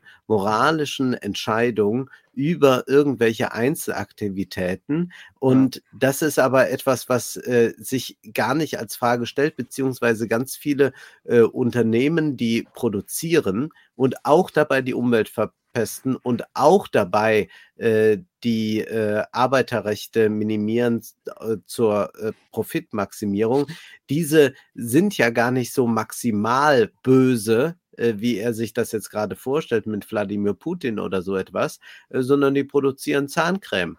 Ja, und da fällt eben auch äh, sehr viel Umweltschädliches ab und da werden auch Arbeiter schlecht bezahlt vielleicht. Was will er da tun mit seinem komischen ja. System? Um vielleicht mal ein Beispiel direkt reinzuwerfen, ich glaube, er hat irgendwo mal erklärt, es, es gibt so moralisch gut, moralisch neutral und moralisch schlecht. Und dann natürlich ist äh, so ein paar Sachen so wie, keine Ahnung, Kinderwagen, irgendwas anderes vielleicht moralisch neutral. Aber ich glaube, was wir nicht unterschätzen dürfen, ist, wie viel so, dass dieses äh, Standardzeug, ne, also was du sagst gerade, Zahnpasta und so weiter, äh, also wenn wir uns angucken, was das größte Plastikproduzenten auf den Weltmeeren und so weiter sind, da sind tatsächlich so alltägliche Gegenstände. Und wo fangen wir sozusagen an, dort jetzt moralische Linien zu ziehen? Zwischen, äh, keine Ahnung, äh, kaufe ich mir zu viel oder zu wenig? Wann ist, wann ist überhaupt zu viel oder zu wenig Konsum? Weil wir wissen ja auch, der Konsum von ordinären Sachen können ja dazu führen, dass schlechte Sachen passieren. Und äh, hier wird es halt schwierig. Ne? Also, wo zieht man jetzt aus seiner Sicht die Linien und wo nicht? Oder, und jetzt, ich glaube, das sagt, ich weiß nicht, ob das hier sagt oder woanders, oder erwartet er einen geistig, gesellschaftlich, moralischen Fortschritt, dass wir das alles in uns haben? Dass hm. wir wissen, dass es das Falsche ist. Ja, das hilft mir aber nichts, wenn ich das in mir habe, wenn das System mich äh, zu anderen Handlungen zwingt. Also das ist ja schön zu wissen. Also ich würde sagen, die meisten Leute wissen es schon besser. Also ja, die meisten Leute werden nicht sagen, Mensch, ist das toll, äh, dass wir so viel kaufen, was wir so schnell wieder wegwerfen oder so. Das wird jetzt wohl keiner sagen. Aber das System zwingt einen ja trotzdem dazu. Oder ganz viele Leute, ich war jetzt auch äh, beispielsweise äh, bei der IG Metall mehrmals, da wissen auch Leute, dass sie zum Teil in Betrieben arbeiten, die nicht dafür sorgen, dass unser Planet grüner wird. Aber das bedeutet ja nichts in dem Sinne, dass die äh, moralische Erkenntnis äh, zu einem äh, Systemwandel führt. Die können sich jetzt selbst da raushalten und versuchen, Professor in Bonn zu werden. Äh, aber das kann ja auch nicht jeder schaffen. Hm. Äh, ich hätte noch einen anderen Punkt, ähm, der an das ein bisschen anknüpft, was Human meinte mit den äh, Untergrenzen oder wo da ein Schluss ist. Also ich, ich habe irgendwie, also ich würde auch sagen, es würde sich jetzt mal lohnen, mit ihm darüber zu diskutieren, äh, wie weit das dann geht, weil ich habe ähm, ein bisschen so den Eindruck, dass dann so typische universelle Moralprinzipien, äh, Menschenrechte da in der Argumentation, wenn man dann sagen, ah ja, da ist jemand würdig oder nicht würdig, dass das schon wieder unter die, äh, unter die Räder gerät, ja? weil da machen dann auch solche lustigen Vergleiche hier mit, mit Putin jetzt nichts, weil auch ein Putin Menschenwürde hat. Ja, ja und richtig. da ist es echt, das ist für mich echt ein Problem, weil auf dieser Ebene als Professor dann so zu argumentieren, ist fast schon wieder ein Angriff auf sowas wie Menschenwürde, ja. Ich finde Ja. das einfach unwürdig und zu flapsig, wie man da solche Dinge einfach raushaut. Und das ist auch das Problem, wo wir dann auch, äh, auch schlecht urteilen können, wenn wir dann tatsächlich alles antastbar und angreifbar machen. Mhm. Ich wollte nur äh, bemerken, dass diese, wenn dieser Glückseligkeitszustand, den er da beschreibt, wie auch immer das dann konkret aussieht, erreicht werden würde, wäre das nicht auch der Tod des Kapitalismus, weil er eigentlich darauf angewiesen ist, diesen Zustand eben nie zu erreichen, weil er möchte ja quasi, dass die Begierde nie endet, weil der Konsum ja nie enden darf. Nö, du könntest jetzt sagen, äh, der Kapitalismus äh, wechselt dann um und sagt nicht, äh, nicht noch mehr Begierde, sondern wir sichern die Begierde. also dann geht es jetzt nicht mehr darum, noch mehr Begierde zu äh, erwecken, sondern die Begierde, die du hast, wenn die an eine Grenze kommt, ja, dann äh, dazu Produkte zu entwickeln, die diese Begierde dann eben halt so stabilisieren. Ja, also weil, weil ich ja wissen will, ist ja sozusagen die, die Logik sozusagen dieses ganze Marketing- und Werbeprinzips. Also da werden mir ja sozusagen Waren überhaupt erst vorgestellt und schmackhaft dessen Begierde ich gar nicht habe. Also das heißt, mir wird ja künstlich eine Begierde sozusagen eingeimpft oder wie auch immer man das nennen mag. Und erst dann, dadurch, dass ich es sehe und es mir emotional verkauft und verknüpft wird, habe ich ja überhaupt erst sowas wie das Gefühl, oh, das muss ich aber unbedingt haben. Und wenn Mhm. das nicht mehr der Fall ist und ich wirklich auf dieses Ich bin genügsam habe, dann hat doch der Kapitalismus in sich ein Problem. Weil dann eben dieses kontinuierliche Weiterwachsen, Wertschöpfung etc. doch dann irgendwann auch ja in so einer Genügsamkeit endet. Oder sehe ich das falsch? Nein, das ist vollkommen richtig. Und das ist ja auch ein großes Problem eines sehr fortgeschrittenen Kapitalismus. Es geht ja nicht nur darum, äh, dass man äh, so eine äh, basale Bedürfnisbefriedigung hat, sondern man sieht ja in fortgeschrittenen Ländern auch, wie weit die Bedürfnisbefriedigung schon dann für große Schichten vorangeschritten ist. Und dort ist ja dann auch so etwas wie ein Nachfragemangel zu verzeichnen, weshalb dann die Werbung so eine bedeutende Rolle spielt, äh, damit die Nachfrage in irgendeiner Weise wieder angeregt werden kann. Und äh, es ist aber auch eine sehr irrige Vorstellung, zu glauben, dass äh, dieses äh, Niveau erreicht ist, also dass man äh, sagt, äh, jetzt brauche ich nach allem nur noch äh, zu greifen. Es ist, ich frage mich, ja, das kann man vielleicht ein paar Leuten noch in Luzern erzählen, aber de facto ist es natürlich auch, wenn man global den Kapitalismus betrachtet, dass da äh, ganz viele Leute äh, sich nicht äh, den Vorstellungen hingeben, wonach kann ich jetzt gerade noch greifen, sondern Ja. eher, wie schaffe ich es durch den Monat zu kommen. Ja, und ich meine, in den höheren Schichten wäre ich auch dabei, zu sagen, der heutige Kapitalismus verkauft uns nicht nur Produkte, sondern es versucht ja, eine bessere Idee von uns selbst zu verkaufen. Ja, und damit das Erlebnisse. uns selbst sozusagen. Ja. Das ist ja, was wir eher erleben. Und das kann der Kapitalismus sehr gut. Hm. Wir gucken mal weiter. Wir schaffen es noch. Einschlägigen Reisen äh, äh, ähm, als am Glücke Wladimir Putins auf seinen einschlägigen Reisen. Ja, so. Und da, daran sehen Sie, dass Sie über das Vermögen äh, äh, vermö äh, verfügen, einen Unterschied zu machen in der Bewertung von jemandes Glückseligkeit. Ja, wir haben einfach diesen Begriff. Und deswegen haben wir den Begriff der Glückswürdigkeit erkannt. Das höchste Gut ist nun eine Struktur, in der Glückswürdigkeit und Glückseligkeit zusammenfallen. Ja, Kant glaubt, das gibt es nur auf anderen Planeten. Er hat da sehr merkwürdige Auffassungen äh, von Planeten, äh, seit, äh, die er nie aufgegeben hat. Äh, Das möchte ich jetzt nicht zitieren. Das ist allerdings auch sehr interessant. Ja. Kant glaubt auch, je näher sie der Sonne sind, desto weiter weg sind sie vom höchsten Gut. Ja, ähm, äh, da kommen dann rassistische Vorstellungen ausdrücklich ins Spiel, weil Kant glaubt, dass äh, Phlogiston, äh, also ein Sonnenstoff, äh, besonders dunkel ist und klebt und sich unter der Haut erzeugt, wenn man der Sonne näher ist und so weiter. Also Kant hat, wie Dafür, dass er das nicht ausführen wollte, führt das aber ordentlich aus. gesagt, eine relativ problematische Auffassung, sagen wir mal, von Hautfarbe. Kurzum, er war Rassist, äh, aber äh, äh, und glaubte aus aufgrund äh, äh, sch- schlimmster rassistischer Voreinstellung, wenn Sie das lesen, dass Sie äh, je näher Sie der Sonne sind, desto weniger können Sie moralisch agieren und deswegen bleibt er in Königsberg. Ja, also äh, gut begründet. Ähm, in Skandinavien ist man eben moralisch besser, aber Kant dachte auch, auf dem Mars noch besser. Ja? Also je weiter weg von der Sonne, desto äh, näher am höchsten Gut, also Elon Musk äh, sozusagen im 18. Jahrhundert. Äh, beide täuschen sich. Ja? Also das höchste Gut ist nicht davon abhängig, äh, wie nah oder fern sie äh, der Sonne sind, würde ich jetzt mal behaupten.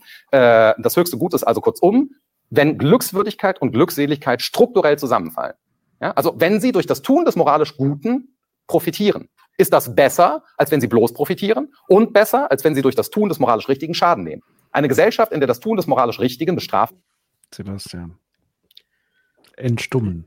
Ja. Ich, ich will bloß anmerken, es gibt Fachleute, die sich mit dem Thema Wirtschaftsethik beschäftigen und dann das als Komplementärfall bezeichnen. Ja, also es gibt auch äh, gibt im Prinzip da, wo, wo ein ethisches oder ein moralisches Ziel mit deinem unternehmerischen, kapitalistischen Unternehmensziel zusammenfällt. Das ist ein Komplementärfall.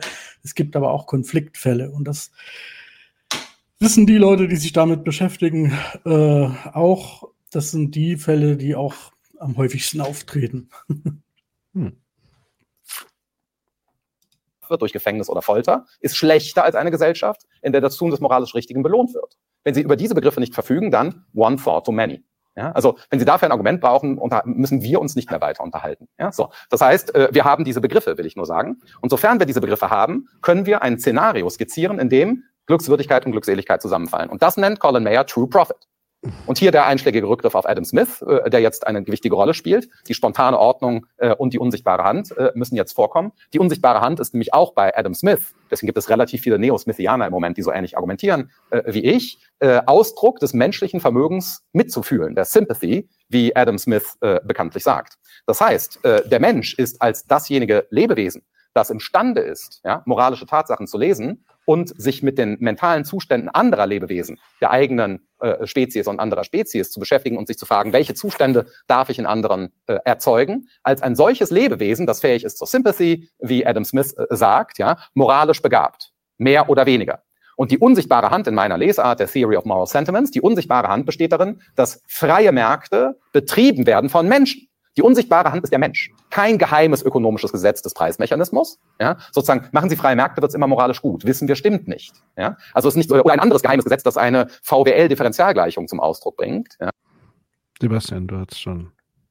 Ähm, also erstmal ganz kurz nur als Hinweis. Also bei Smith ist es so, dass ähm, äh, jetzt mit dieser Sympathie jetzt ist nicht irgendwie eine moralische Begabung äh, gemeint ist, sondern er geht davon aus, dass jeder Mensch grundsätzlich fähig ist, äh, Sympathie zu empfinden, ja. Ähm, ja. Und irgendwie habe ich den Eindruck, dass er das jetzt mit der unsichtbaren Hand hier ziemlich krude zusammenwirft, weil bei, bei Smith ist ja eigentlich ein aufgeklärtes Eigeninteresse. Äh, ja, da ja. weiß ich auch gar nicht mehr. Ja, ich vermute, hier haben wir, äh, Sebastian, ein ähnliches Phänomen wie äh, seine Kant-Rezeption, äh, seine, seine Marx-Rezeption, äh, bei seiner Kant-Rezeption wahrscheinlich auch. Ähm, es ist ja so, dass äh, es den äh, Smith äh, der Ethik gibt und es gibt den äh, Smith äh, der, der Wirtschaft. Und äh, wir haben in den Passagen, in denen es um diese unsichtbare Hand geht, und das sind ja gar nicht viele, es mit dem Eigeninteresse zu tun. Und da zeigt er sich, wie dann so eine spontane Ordnung entsteht, dadurch, dass jeder seinem eigenen Interesse folgt. Das hat aber gar nichts mit Empathie oder Sympathie oder so etwas zu tun. Ganz im Gegenteil. Und das ist ja auch eigentlich äh, eine Lehre, die man durchaus auch von den Neoliberalen äh, mitnehmen kann, dass also, wenn man äh, dem Eigeninteresse äh, das äh, ein ökonomisches Eigeninteresse meint folgt, dann bedeutet das eigentlich auch die Nichtdiskriminierung. Also soweit geht dann ein Friedman beispielsweise, ja. Also er bringt ja dann solche Beispiele, äh, dass es äh, aus einem Profitgedanken, aus einer ökonomischen Ratio heraus einfach nicht sinnvoll ist, Menschen zu diskriminieren, also nicht im Geschäft von äh, einer äh, schwarzen Person zu kaufen beispielsweise, denn dann schadet man sich ja selbst. Und deswegen ist es äh, nur sinnvoll, dem ökonomischen Eigeninteresse zu folgen. Und äh, dann entgehe man schon dem Rassismus. Natürlich hat der Rassismus noch andere Komponenten und da spielt wieder andere äh, Macht auch noch eine Rolle als ökonomische Ratio, aber das ist ja eigentlich der Gedanke da, dass man dem ökonomischen Eigeninteresse folgt. Dies jetzt hier wieder äh, rückzubinden an äh, Sympathie, Empathie ist unsinnig und es zeigt sich auch, dass ähm, es ja grundsätzlich stimmt, also wenn wir jetzt rein anthropologisch darauf blicken wollen, dass äh, Menschen Mitgefühl mit anderen Menschen haben können, aber äh, das ist ja gerade die Lehre, die uns Marx äh, vermittelt. Im Kapitalismus müssen wir äh, jeweilige Charaktermasken aufsetzen. Äh, zum Beispiel äh, sind wir mal Verkäufer und mal sind wir Käufer. Und da gibt es äh, diesen wunderbaren Satz äh, in Das Leben des Galilei von Bertolt Brecht. Da sagt Galilei, ich weiß, Sie nennen den Esel ein Pferd, wenn Sie ihn verkaufen und das Pferd einen Esel, wenn Sie es einkaufen wollen. Ja, also dann denkt man erst einmal im Sinne des Eigeninteresses, wie bekomme ich entweder den Preis hochgezogen, dann sage ich, es ist ein Pferd. Wenn ich den Preis aber drücken will, sage ich, ja, das ist ja nur ein Esel. Und dies ist eine grundsätzliche Konstellation, in der wir uns befinden. Und äh, die wird laufend auch neu ausgehandelt und die findet aber auch dann in einem äh, ökonomischen und gesellschaftlichen und kulturell geprägten Rahmen statt, wo wir jetzt beispielsweise nicht über Leichen gehen, äh, zumindest nicht äh, wie im Western noch über Leichen gehen, äh, während unser Mitgefühl ja beispielsweise bei denen, die wir nicht sehen, ja, man sieht nur die im Lichte, die im Dunkeln sieht man nicht, äh, hören wir auch bei Brecht, ja, da ist es schon wieder ausgeblendet und da sagen wir, naja, ich weiß schon gar nicht so genau, wer hat da eigentlich das produziert, was ich hier gerade verkonsumiere. Hm. Ich muss an der Stelle nur feststellen, weil es auch schon irgendwie im Chat so aufkam, hat Gabriel nur Klappentexte und so weiter gelesen. Ich glaube, was er hier zumindest fertig bringt, ist ein maximal anschlussfähiges Produkt äh, dem Publikum, was hier sitzt, darzubieten. Also jeder hat mal von der unsichtbaren Hand von Adam Smith gehört, auch wenn man damit so überhaupt nichts am Hut hat. Äh, jeder kennt vielleicht die, diese Story von Marx und Fischen gehen und lesen und keine Ahnung. Also da ist doch für jeden was dabei. Das ist doch wunderbar und deswegen kann er natürlich mit den Worten, die er von sich gibt, die aber zum Teil gar keinen Sinn machen, trotzdem irgendwie Anschluss am Publikum finden und dann sitzen die Leute da und nicken, ja, also das ist aber toll, Herr Gabriel, wie Sie das so machen. Ja, aber Patrick, wie nennt man sowas? Ist das Blenderei?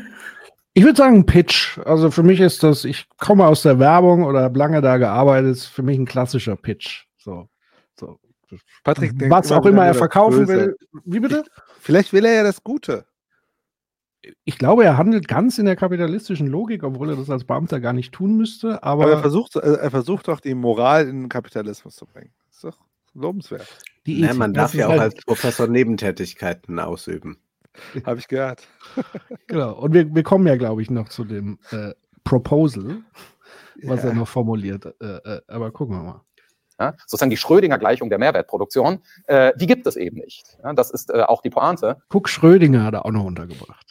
Bisschen Ja, Quanten. freier menschlicher Handlungen. Und dennoch, so meine Lesart, gibt es die unsichtbare Hand in Märkten. Und die unsichtbare Hand ist das menschliche Vermögen, das Gute und das Böse zu tun. Oder kurzum die Freiheit. Das ist der Wert der Freiheit in freien Märkten, dass hat freie Märkte von Menschen betrieben werden. Das ist, glaube ich, die Idee hier, äh, die ich Colin Meyer und Adam Smith äh, und anderen äh, TheoretikerInnen der Gegenwart zuschreiben möchte, die im Moment sich versammeln unter dem Titel einer New Moral Political Economy. Gibt es ein schönes Heft des Daedalus gerade erschienen. Da finden Sie viele gewichtige Stimmen äh, aus dieser Debatte. Ja, ich nenne das, wie gesagt, ethischen Kapitalismus, die Theoriekonstruktion im Hintergrund Äh, äh, Wolfgang, wenn ich das nehme, was du am Anfang gesagt hast, dass er den neuen Realismus aus einer Übersetzungsleistung definiert hat, ist es scheint das ja ein Geschäftsmodell zu sein. Wenn jetzt sozusagen er diese Methode wieder nimmt und übersetzt ins Deutsche überführt, als einer der Erster und damit direkt mal hier in Luzern pitchen geht, vielleicht ist er doch so, gar nicht so unsmart, der Kollege Gabriel.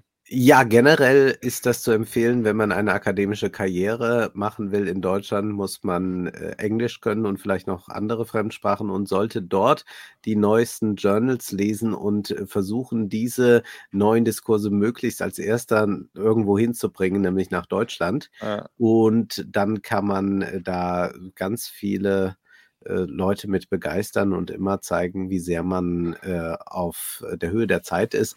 Und äh, dies scheint ja wirklich eine völlig irrsinnige Bewegung zu sein, diese New Moral Political Economy, die sich da gerade bildet. Aber es äh, wundert mich nicht. Also mi- mich, wund mich wundert es nicht deshalb, weil man jetzt ähm, durch diesen Klimadiskurs schon irgendwie so eine Moral dem Kapitalismus abverlangt.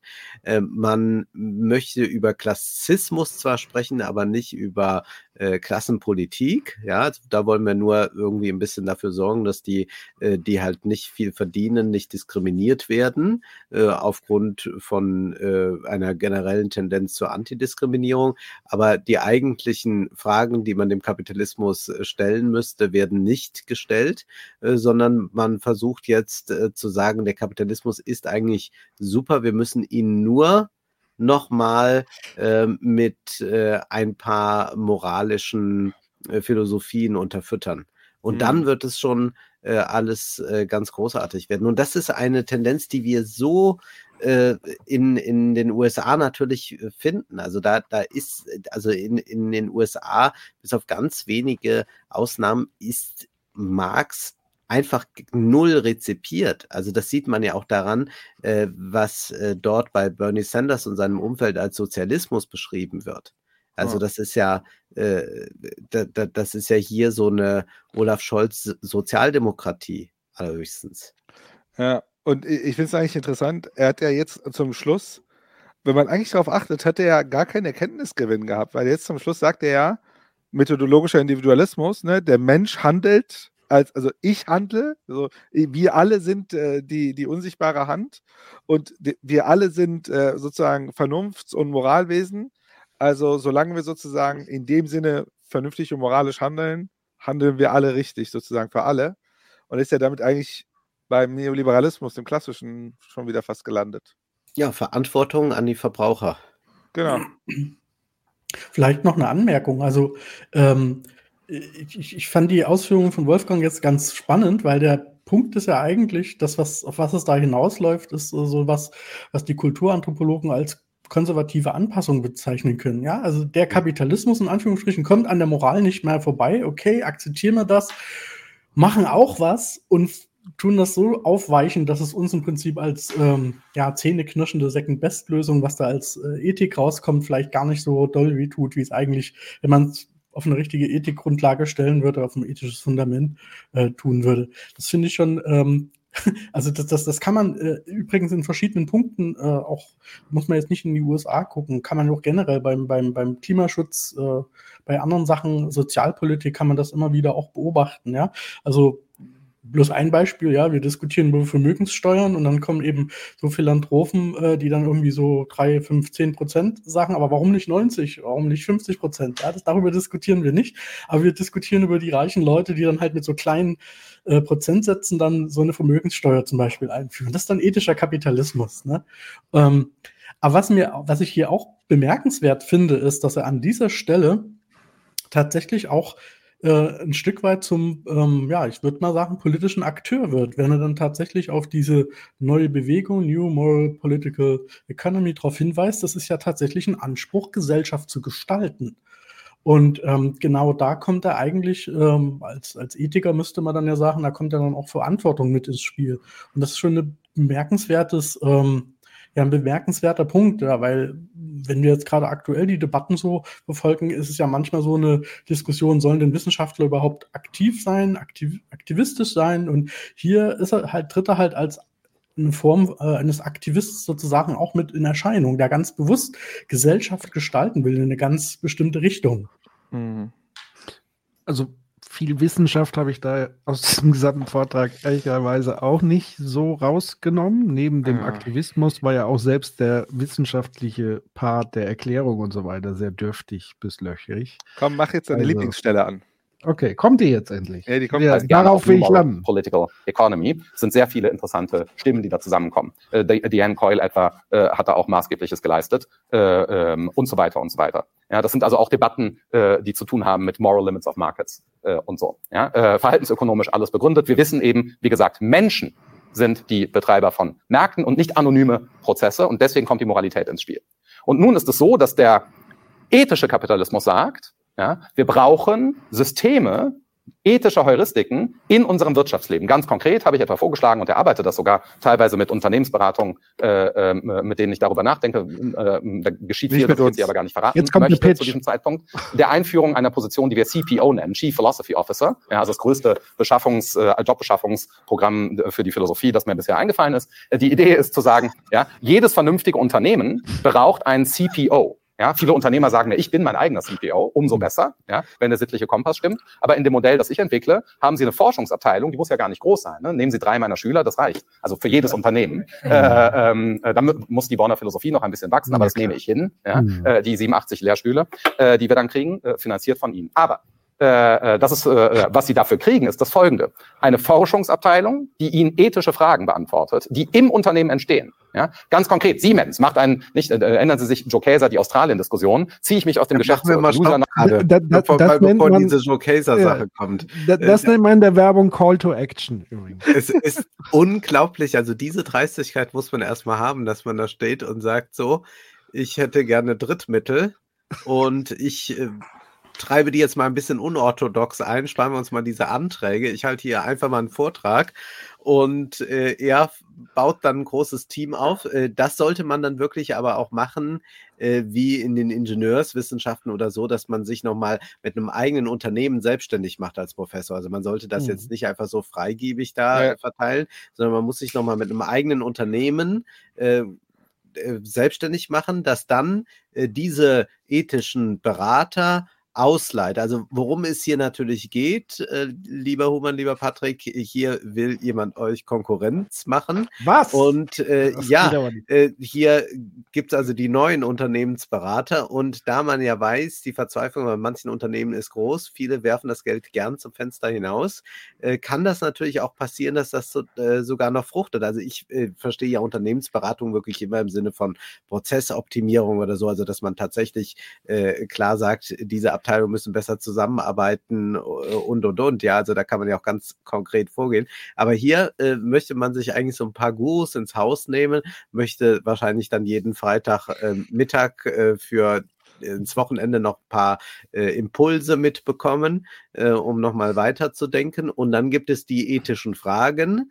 Also können wir äh, dies und das herstellen oder nicht? Äh, vergiftet ist die Umwelt? Äh, ertrinkt dabei ein Kind? Ja, diese großen Fragen kann man sich dann stellen. Und dann ist sein Team zur Stelle und äh, sagt, äh, könnt ihr produzieren oder lieber nicht? Und das ist so eine Verrücktheit, dass man das hier vorschlägt, dass ich es gar nicht fassen kann. Ich, ich Das würde gerne noch eins, äh, noch einen würde ich gerne da noch Hm. draufsetzen als Krönung und dann kannst du, Sebastian. Es ist ja noch nicht mal fucking neu, was er da sagt. Also Ja, googelt eben. bitte mal nach CPO, Chief Philosoph äh, Philosophy Officer, und dann werdet ihr sehr schnell auf Seiten von 2000 Anno mal dazu mal kommen. Aus dem Silicon Valley ist nämlich sozusagen da die erste Bewegung, die dann ja auch denken, übersetzt? müssen die, müssen die Welt retten, so Google, I'm not evil und keine Ahnung. Äh, das gibt es alles schon, das ist alles schon ausprobiert. Es ist auch grandios gescheitert. Man sieht es aktuell bei den großen Internetkonzernen im Silicon Valley. Also Google hat ihre Ethikabteilung zurückgepfiffen, was KI angeht.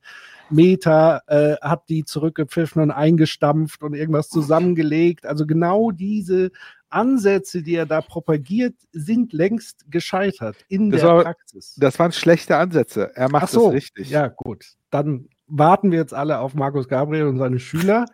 Dann wird das zum Erfolg. Sebastian. Na gut, dann hat sich äh, guter Einwurf, Human. Da hätte sich ja mein Einwurf jetzt fast schon erledigt, weil ich genau das auch nochmal sagen wollte. Es gibt ja nicht ohne Grund diesen Begriff der Corporate Social Responsibility. Und das sind, äh, da weiß ich auch, dass das teils äh, in eine etwas komische Richtung läuft, dass das manchmal mehr Rechtsabteilungen sind oder so. Mhm. Aber wenn du dich mit Wirtschaftsethik im Unternehmen, Managementbereich beschäftigst, genau das ist schon immer, schon ewig eigentlich ein Thema. Und äh, seit den 80er Jahren würde ich sagen, auch fest etabliert. Ja. Und dass da jetzt so ein Bonner Professor, der dann so hö, hö, hö, seine Spitzchen äh, immer abgibt, ähm, dann so daherkommt und dann so eine tolle, als, als Neuist, so eine tolle neuistische Idee äh, mit so einem CPU kommt, das ist echt schon äh, entweder dreist oder ja un, unwissend, ja. Ja. bekommt vielleicht der, der Name oder die, der Fokus tatsächlich eine richtige gute Bedeutung. Ähm, also es ist unglaublich. Also Ich ich würde vor, vor allen Dingen in dem Kontext, weil da muss er ja davon ausgehen, dass das Leute sind, die, die, die wissen das, die kennen das, die, die, die, die Mhm. man versucht ja diese, diese, diese, diese, diese Philosophie und, und Ethik in die Unternehmen zu bringen aus einem bestimmten Grund. Ähm, das, das, das ist doch denen bekannt. Und gerade wenn man da äh, Leute in dem, mit der Nähe zu den Ordoliberalen hat, ist das eigentlich auch ein Thema, weil es gibt in Deutschland auch diese, diese äh, Ethik mit ökonomischer Methode, die halt auch sehr stark verwoben, auch mit ordoliberalen Ideen ist. Und da setzt er sich dahin und schlägt den CBO vor. Das ist echt krass. Ich habe eine Frage an den äh, Unternehmensberater Human Nagafi. Oh Gott. Äh, wir beraten ja in Sachen Governance-Strukturen, also Entscheidungsstrukturen unter anderem. An welcher St Stelle im hierarchischen System müsste denn der CPO verortet sein, damit er überhaupt wirksam sein könnte für den Job? Den Ja, auf jeden Fall. Äh, so wie also er macht ja gleich den Pitch. Also ich glaube, er erklärt gerade gleich, warum die Alten das nicht hinbekommen haben und er es hinbekommt. Es müsste natürlich auf einer Business-Ebene relevant sein, also müsste er auf Vorstandsniveau agieren. Denn anders als die früheren ist ja sein Vorschlag äh, äh ganz, ganz anderer. Deswegen, vielleicht kannst du auch mal abspielen, was das Ziel vom ach so, CPO ach so, ist. ja, Kommt sorry, ich, ich bin da vorausgeeilt, weil ich dachte, der meinte das, aber ich gucke. Mal. Äh, kannst mach du noch mal das- das gerade trifft den- 15 Sekunden zurückspulen, dass wir das mit, den, mit Joe Kaser noch ganz mitbekommen? Da, äh, das hat mich nämlich jetzt gerade Äh, gewundert. dass Einfach, einfach äh, nach links drücken, Patrick. Nach links. Achso, mit mit der. Tastatur, das geht. Genau, dreimal, dann hast du 15 in Sekunden. ethische Fragen beantwortet, die im Unternehmen entstehen. Ja, ganz konkret, Siemens macht einen, nicht, äh, ändern Sie sich Joe Kaeser, die Australien-Diskussion, ziehe ich mich aus dem Geschäft zurück. Luisa Neubauer macht Druck, das, da- das dürfte nicht Siemens ja, äh, äh, in Australien. Kaeser argumentiert, nein, dürfen wir, Vertrag, Sicherheit, Pacta und Servanda. Ich sehe das ja ein, dass ich das eigentlich da nicht machen sollte und so weiter und so weiter, aber ich tue es trotzdem. So, Joe Kaeser ist weg. Ja, äh, unter anderem deswegen, nachdem er eine Zeit lang äh, moralisch argumentiert hatte gegen den Rechtspopulismus und so weiter. Das ist nur ein Beispiel dafür, wie nützlich es etwa gewesen wäre, wenn Siemens zu diesem Zeitpunkt eine solche Ethikabteilung gehabt hätte. Dann hätte man Ja, ähm, die Ethikabteilung hätte äh, auch dann gesagt, dass das vielleicht keine sinnvolle Idee ist, die Natur weiter auszubeuten, aber das hat man auch so gewusst. Also es ist ja nicht so, dass äh, Joe Kaeser es nicht wusste, sondern er gesagt hat, es ist im Profitinteresse des Konzerns und hier wird so getan, als sei er deshalb, weil er das nicht eingesehen hat, äh, geschasst worden. Das ist ja nicht der Fall. Ich habe nochmal gerade nachgeschaut. Also Joe Kaeser hat ja Siemens verlassen. Er war 40 Jahre dort, war sieben Jahre an der Spitze. Also es ist nicht so, dass der äh, mal da kurz durchgerauscht ist. Und es war so, dass er verabschiedet wurde dann im Jahr 2021 und man, man war hochzufrieden mit Joe Kaeser. Denn äh, wie ähm, dann der Aufsichtsratschef sagte, Joe Kaeser ist ein Mensch, der das Unternehmen wie wenige andere geprägt und ein starkes Fundament für künftige Generationen hinterlassen hat. Was meint dieses äh, starke Fundament? Nun, hier im Handelsblatt ist es zu lesen, seit seinem Amtsantritt als CEO im Sommer 2013 haben sich einschließlich Dividenden der Wert der Siemens-Aktie mit einem Plus von 136 Prozent mehr als verdoppelt. Am Mittwoch erreichte der Kurs pünktlich zum Wechsel an der Spitze ein neues Allzeithoch. Also Joe Kaeser hat absolut ökonomisch äh, im Sinne der Aktionäre alles richtig gemacht Ja. und, Und ist, äh, wurde dafür auch nochmal sehr gelobt bei seiner Verabschiedung. Und da war nichts mit Luisa Neubauer. Aber ich muss das einwerfen. In Markus Gabriel Welt hat Okesa nämlich den Fehler gemacht, dass, oder wäre die Ethikabteilung da, hätte er noch mehr Wert generiert. Denn das ist ja sein Pitch.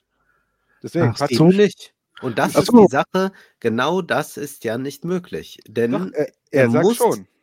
Ja, aber als Siemens-Unternehmen muss er ja das machen. Da kann er nicht sagen, äh, wir, wir werden von nun an äh, weniger äh, produzieren und haben uns überlegt, wir machen, äh, irgend, wir, wir, wir verschenken was äh, an, Ja. an die, die es brauchen oder so. Also das kann ja nicht gehen. Äh, der, der, in, der, in der Logik von, äh, von, von Siemens muss es genau so laufen. Äh, Das andere wäre eine politische Frage, äh, ob man denen gewisse Geschäfte verbietet. Und da kommen dann wieder ganz andere Punkte Ja. mit ins Spiel. Aber in der Konzernlogik ist es genau richtig. Und wir können auch sagen, diese Aktie hätte sich nicht so entwickelt, wenn Joe Kaeser auf Luisa Neubauer gehört hätte.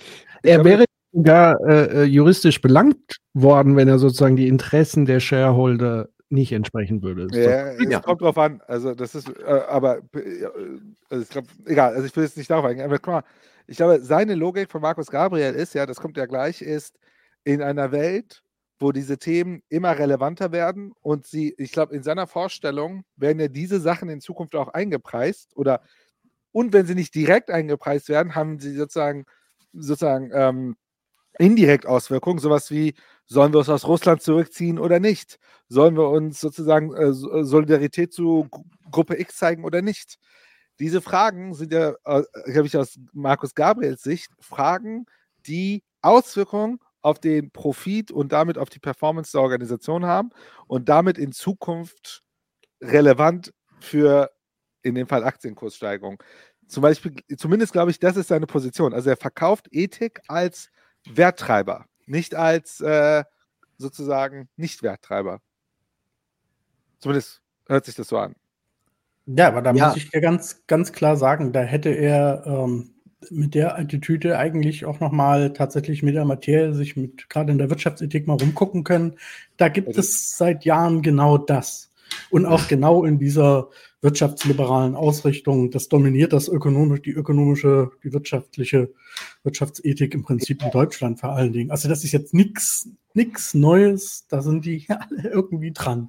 Oh, und Das- die, die Wahrheit ist ja auch, wenn er sich ein wenig mit den Wirkmächten in Unternehmen selbst auseinandersetzt, wird er ja merken, dass das funktioniert ja nicht so. Unternehmen sind auf ein Ziel fokussiert und dann hast du eine riesige Maschinerie mit Anreizsystemen, Zielstrukturen, Abstimmungsmeetings, bla bla bla, die wirklich dann auf gewisse Kennzahlen steuern und zu denken, dass dann eine Ethikabteilung da irgendwas macht und das wirkt sich dann auf die gesamte Organisation aus 100.000 Mann Firmen oder so.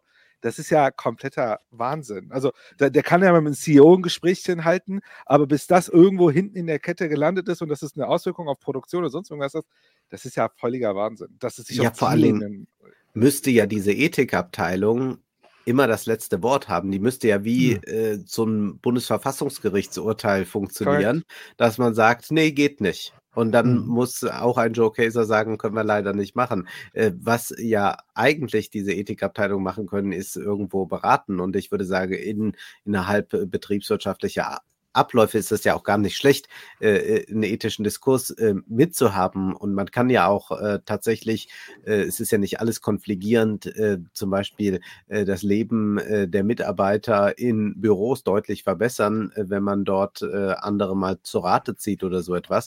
Das kann ja alles sein. Aber diese grundsätzlichen äh, Probleme, die sich stellen, die sind natürlich äh, nicht eine Frage von Wissen, sondern äh, das folgt einer systemischen Logik. Und Absolut. Und ich denke, ich denke, in dem Moment, wo reguliert wird, wo, wo Externalitäten eingepreist werden, wo man bessere Arbeitsbedingungen auch sozusagen regulieren schafft, da brauche ich ja keine Ethikabteilung mehr in einem Unternehmen. Nee. Dann löst sich das ja alles in, in der Regulierung selbst. Aber da muss halt auch reguliert werden. Ich Und wollte mal gerade äh, äh, Ganz sagen, weil. Max, im, ja, Ganz kurz nur, äh, selbst wenn man jetzt so eine Ethikabteilung hätte haben wollen, äh, was da teilweise auch betriebsintern, äh, was Datenschutz und so weiter betrifft, alles dranhängt, äh, Betriebsgeheimnisse und so weiter. Ich glaube, dass da macht er sich da äh, keine wirkliche Vorstellung drüber. Also das ist echt ein Ding. Ja. Ja, also mich hat es erinnert, weil Max hat es auch im Chat geschrieben, äh, die Ethikabteilung wäre dann die kleine Elite in Unternehmen, die er wahrscheinlich als Verschwörung bezeichnen würde, weil da schließt sich so ein bisschen wieder der Kreis zum Eingang äh, seines Vortrags, weil im Grunde genommen fabuliert er ja genau das, was er anderen vorwirft zu tun, die es aber nicht getan haben. Äh, verrennt er sich hier völlig in so ganz abstrusen Theorien, was denn alles der Fall wäre. Und ja, natürlich kann man ethische Diskurse in Unternehmen und so weiter anregen. Man kann aber auch dafür plädieren, sozusagen äh, Mitbestimmung und so weiter zu fördern. Da wäre schon viel mehr sozusagen gewonnen, als jetzt nochmal irgendein Ethik-Heini da reinzusetzen. Ähm, ja, also es ist, ja, Aber jetzt lass ihn doch mal den Pitch Ende machen. Wolfgang, du musst Mikro. Patrick, das ist schön, dass du das sagst. Er etabliert da so eine neue Gruppe von Verschwörern dann. Und das ist ja schon die Argumentation, die wir jetzt vorfinden in den Debatten in den USA.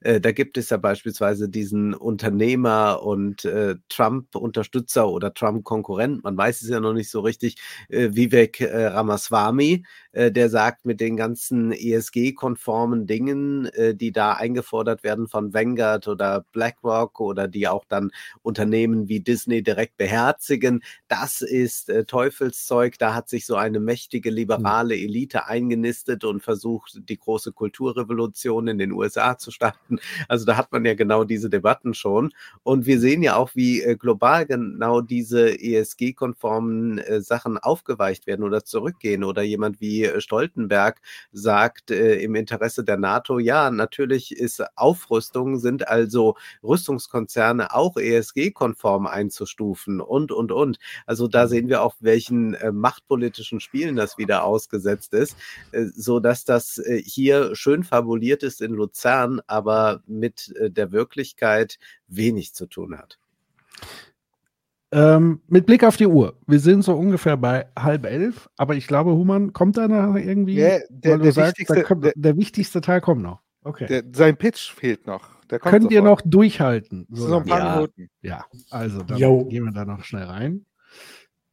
äh, nicht den konkreten Fall analysiert, wie es abzuwägen, Pacta sunt servanda gegen äh, das unmoralische Geschäft und so weiter. Meine These ist also, ja, äh, äh, mit meiner Ethikabteilung erzeugen Sie nachhaltigen Profit. Meine These ist nicht, haben Sie eine Ethikabteilung, damit wir Ihnen Ihre Pro Produktivität runterregulieren, ja, äh, sondern wir wollen die Produktivität nach oben regulieren, indem die ethischen Fragen, die sich im Kleinen und Großen stellen, innerhalb in der Unternehmenskultur und äh, in der Wertschöpfungskette und so weiter und so weiter, professionell bearbeitet werden. Das geht nicht aus dem Lehnstuhl der philosophischen Forschung alleine, deswegen brauchen Sie eine Nein. solche Abteilung. Ja? Genauso wie Sie eine Steuerberatungsabteilung besser haben sollten, ja? sollten Sie in meiner Sicht eine Ethikabteilung haben. Und wenn Sie das nicht haben, dann haben Sie ein bisher von Ihnen noch nicht erkanntes Defizit. Ja? Und so erkläre ich mir die Schieflage im sogenannten Kapitalismus. Ja? Also was, was die Menschen heute irritiert am Kapitalismus in einer moralisch sensibler gewordenen Gesellschaft, ist, dass die moralische Debatte sozusagen von der Seitenlinie des wirtschaftlichen Geschehens geführt wird. Ja? Deswegen denkt man immer gleich an Regulierung. Ethik der künstlichen Intelligenz, Regulierung, soziale Netzwerke, Regulierung. Das ist das Erste, was einem geradezu einfällt, ethisch. Und dann kommen die bösen Unternehmer und sagen, ich will aber nicht reguliert werden und ich mache schnell Milliarden, ehe die mich regulieren. Ja? Das wäre so eine Auffassung.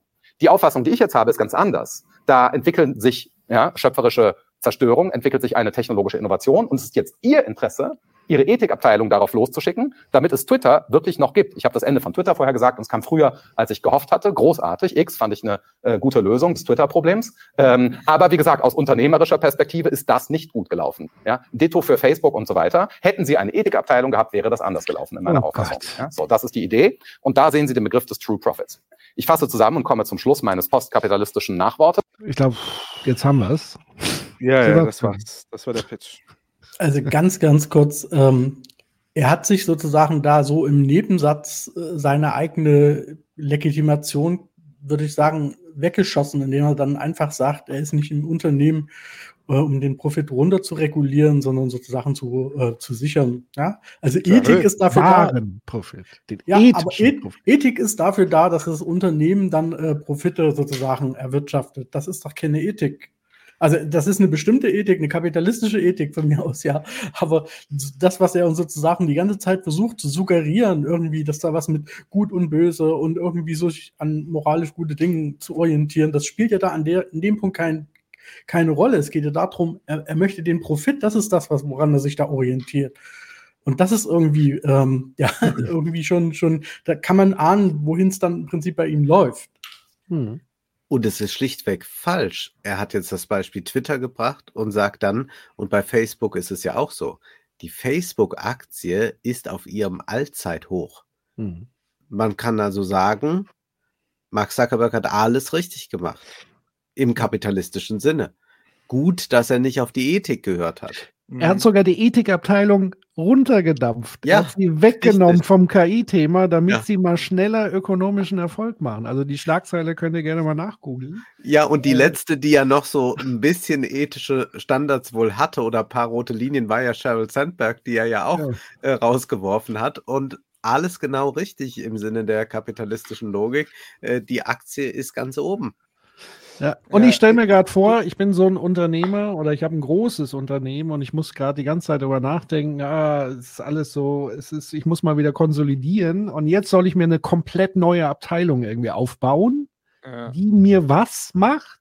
Ja, äh, das, das Ding ist, äh, er hat mal in einem anderen Interview erklärt, dass das dass er davon überzeugt ist, dass die Unternehmen, die die ethischen Prinzipien befolgen, langfristig, sozusagen on the long run, erfolgreicher sind. Jetzt könnt ihr natürlich bei Facebook argumentieren, oh, warte mal ab, jetzt ist alles weg und dann kommt die böse Regulierung und will euch draufhauen. Hättet ihr meine Ethikabteilung, würde das nicht passieren. Aber nichtsdestotrotz, also egal in welche Richtung wir argumentieren, ist es ja immer noch das Gleiche. Also du hast deine Ethikabteilung, um sozusagen sowas wie Ethikwashing zu machen, um sozusagen, mhm. bevor die Regulierer kommen, sagst du, Leute, wir machen das doch schon, wir haben sozusagen die ethische AI und so weiter.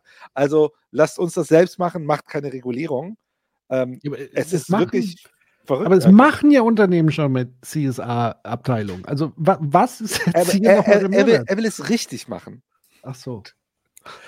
Ich, ich finde noch eine andere Sache äh, erstaunlich. Er, er, äh, er, er, wendet sich ja so gegen diese Regulierung. Ne?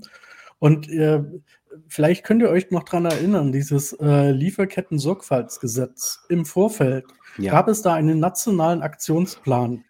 Da hat man die Unternehmen gebeten, doch äh, die, die, ja, die, die Kriterien ähm, der, der, der Vereinten Nationen umzusetzen, also Achtung von Menschenrechten und so weiter, hat das dann laufen lassen und im Grunde genommen irgendwie so knapp über 80 Prozent haben das nicht umgesetzt.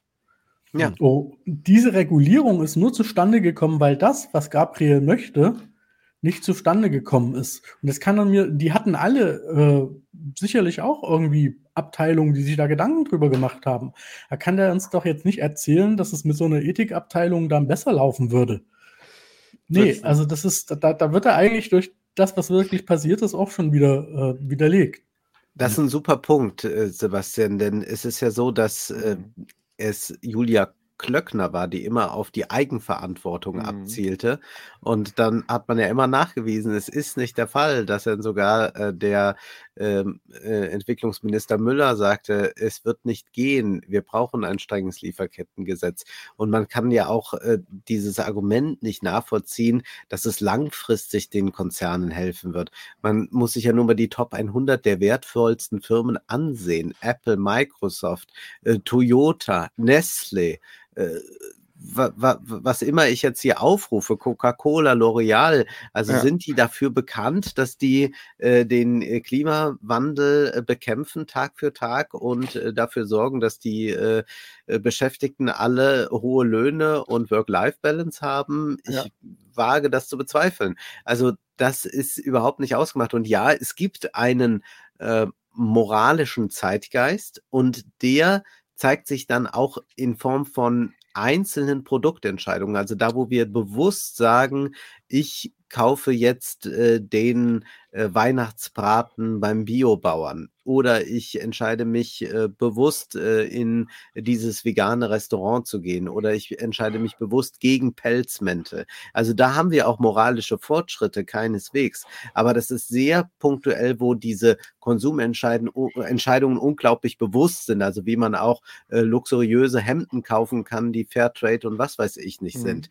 Aber bei dem alltäglichen Konsum und das ist nun mal das Dominante, was wir global erleben, aber auch in Deutschland am meisten erleben, da gibt es nicht laufend bewusste Konsumentscheidungen, sondern da greift man ins Regal und nimmt es mit und dann ist das äh, fertig und die Konzerne produzieren zu den Bedingungen, zu denen sie produzieren. Mhm. Und da ist auch eine Skandalisierung äh, gar nicht möglich. Also wir haben immer nur dort Skandalisierungen, wo ein eine Marke sehr aufgeladen ist, wo eine hohe identifikatorische Verbindung da ist. Aber wenn wir jetzt erfahren, dass irgendein, äh, sagen wir, Hersteller von Hygieneartikeln irgendwas in Bangladesch oder sonst wo macht, das ist eine Meldung, die werden wir wahrscheinlich noch nicht mal mitbekommen, die wir schon halbwegs interessiert sind an solchen Sachen. Mhm. Ich meine, das, was er sagt, das, was er will, müssen wir doch ehrlicherweise sagen, wir brauchen keine Moralisierung des Kapitalismus oder der Unternehmen. Wir brauchen einfach die Regulierung und Durchsetzung von Regulierung und das, was er sagt, wird dann passieren. Nur was wir erleben, ist halt, dass das genau nicht passiert. Das, und wenn wir sagen, immanent an dem System arbeiten wollen, ist das, was er sagt, so umsetzbar, ohne die Mittel, die dafür notwendig ist, sei es, dass es eine geistig-moralische Revolution gibt, die es noch nicht gibt, oder dass Abteilungen jetzt aufgeba aufgebaut werden sollen, die sozusagen an diesen Themen arbeiten. Und das ist schon ein bisschen, da, an der Stelle ist es äh, sehr komisch. Also diese, man fragt sich, warum hat er diese lange Rede gemacht mit irgendwas Neuem, Neuen und landet dabei eigentlich am Ende von Dingen, die wir schon längst wissen Ich- und wofür es ja viel bessere Mittel gibt. Ich glaube, ich weiß warum. Ich glaube, er hat hier einen sehr teuflischen Deal angeboten, weil er hat ja sozusagen gegen die Regulierung. Das ist ja das, was Mhm. das Publikum Ja. sozusagen ver vermeiden will. Minute, Und gleichzeitig verspricht er ihnen aber, stell mich ein und dann lösen wir so das Problem. Es ist aber auch egal, ob das Problem gelöst wird oder nicht. Am Ende ist doch nur wichtig, dass nicht reguliert wird. Ja, aber Das er widerspricht sich selbst. Ja. Wie Sam Altman das will. Nee, nee, Sam Altman will Regulierung von der Politik und will sich da, also es gibt jetzt so, ver- es gibt so eigentlich so zwei Tendenzen. Es gibt ähm, äh, die äh, Andreessen Horowitz-Anhänger, ja, äh, die, äh, das äh, Manifest ist ja veröffentlicht, ja, dieses Libertäre, äh, die sagen, auf keinen Fall darf der Staat irgendwas regulieren, das wird alles der Markt in seiner unergründlichen Weisheit tun. Und dann gibt es äh, die anderen aus dem kapitalistischen Lager, Sam Altman, die sagen, äh, KI muss reguliert werden, was natürlich bei denen aber nicht meint, äh, Primat des Politischen reguliert mal, sondern lasst mich bitte euch die Gesetze schreiben und Mhm. ich will gerne mit euch kooperieren, denn wir haben doch einen gemeinsamen Feind und der heißt China oder so, ja. Mhm. Und äh, diese Tendenzen gibt es da generell, aber eigentlich möchte man natürlich nicht, dass die Politik äh, derart sich einmischt oder äh, die, die, die Bürger sich da einmischen. Und er bietet genau das, wie Patrick das gerade skiz skizziert hat, an. Äh, wir können der Regulierung entgehen, äh, solange wir einfach nur einen Berater zur Seite stellen und haben damit eigentlich so ein äh, Ethik-Washing-Programm.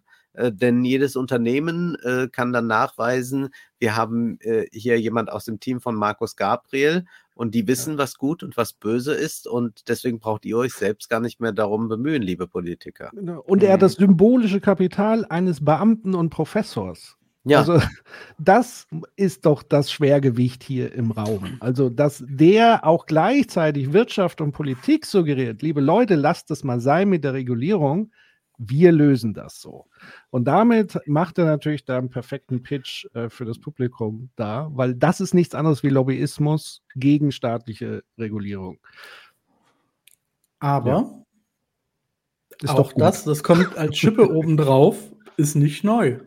Ja, Mhm. Nee. ist neu. Also äh, das ist ja das für mich wirklich so faszinierend. Aber er ist doch Neoist, Sebastian. Wie kann das Ja, sein? toll. Da hat er wahrscheinlich zu lange im Unwissen gebadet. Also, nee, es ist echt krass. Wir haben, ähm, seitdem es in, in, im deutschsprachigen Bereich diese Debatten äh, um Wirtschaftsethik gibt, gibt es im Prinzip zwei Pole. Das eine ist interessanterweise in Schweiz der erste, in der Schweiz der erste äh, wirtschaftsethische Lehrstuhl von Ulrich, Peter Ulrich, die integrative Wirtschaftsethik. Und der Gegenpol, Karl Hohmann, der dann, ähm, ich glaube, äh, Katholische Universität Ingolstadt kam er ursprünglich und ist dann in, in München gelandet. Und der vertritt im Prinzip genau so eine kapitalistische Ethik. Und das sind jetzt verschiedene Schülerinnen und Schüler also Mhm. da entsprungen. Ja? Das ist im Prinzip die Denkschule, wenn du heute was mit Wirtschaftsethik machst, auf, auf die stößt du garantiert. Ja, da gibt es in Leipzig den Thomas Such, äh, Andreas Suchanek heißt er, glaube ich, den Ingo Pies in, äh, in, in Halle-Wittenberg, dann hier ähm, diesen Skandalprofessor an der TUM, ähm, der da äh, sich auch ähm, gerade während Corona so mit ein paar wirtschaftsethischen Argumenten da ziemlich ins, in die Nesseln gesetzt hat und dann auch noch aus dem Bayerischen Ethikrat geflogen ist.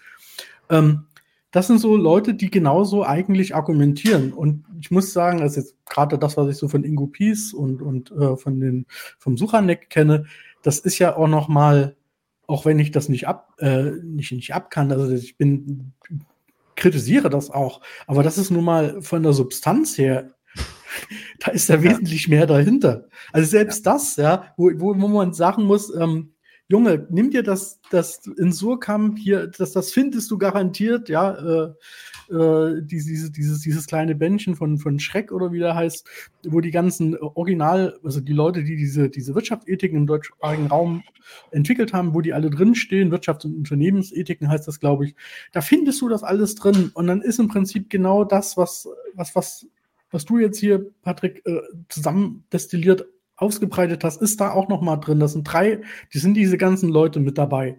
Und dann siehst du im Prinzip genau das gibt es schon.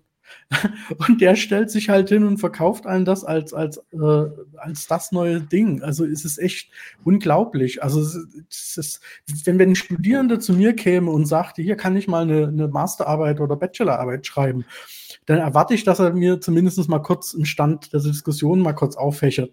Und dann erwarte ich, dass er da mal so guckt. Und dann wird er vielleicht, wenn er sich selbst dann mit der Ethik, mit ökonomischer Methode, äh, Methode gedanklich schwanger geht, wird er da sicherlich auch, äh, ist auch okay, aber da kommt ein bisschen eine Bandbreite, das sehe ich, aha, hat sich damit auseinandergesetzt, kann das einordnen. Und der haut einem dann sowas raus, wo ich mir dann denke, also er hat wirklich, also wie es hier im Chat äh, gerade klang, wahrscheinlich einfach nur einen Klapptext gelesen oder so.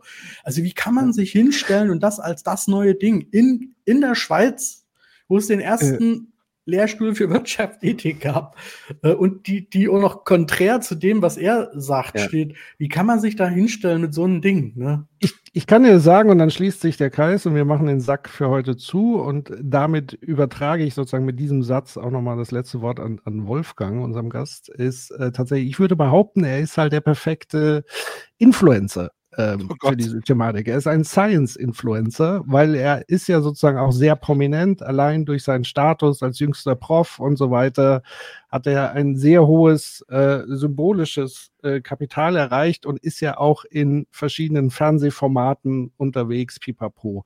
Und damit übergebe ich an Wolfgang und dann kommen wir langsam zum Ende wahrscheinlich.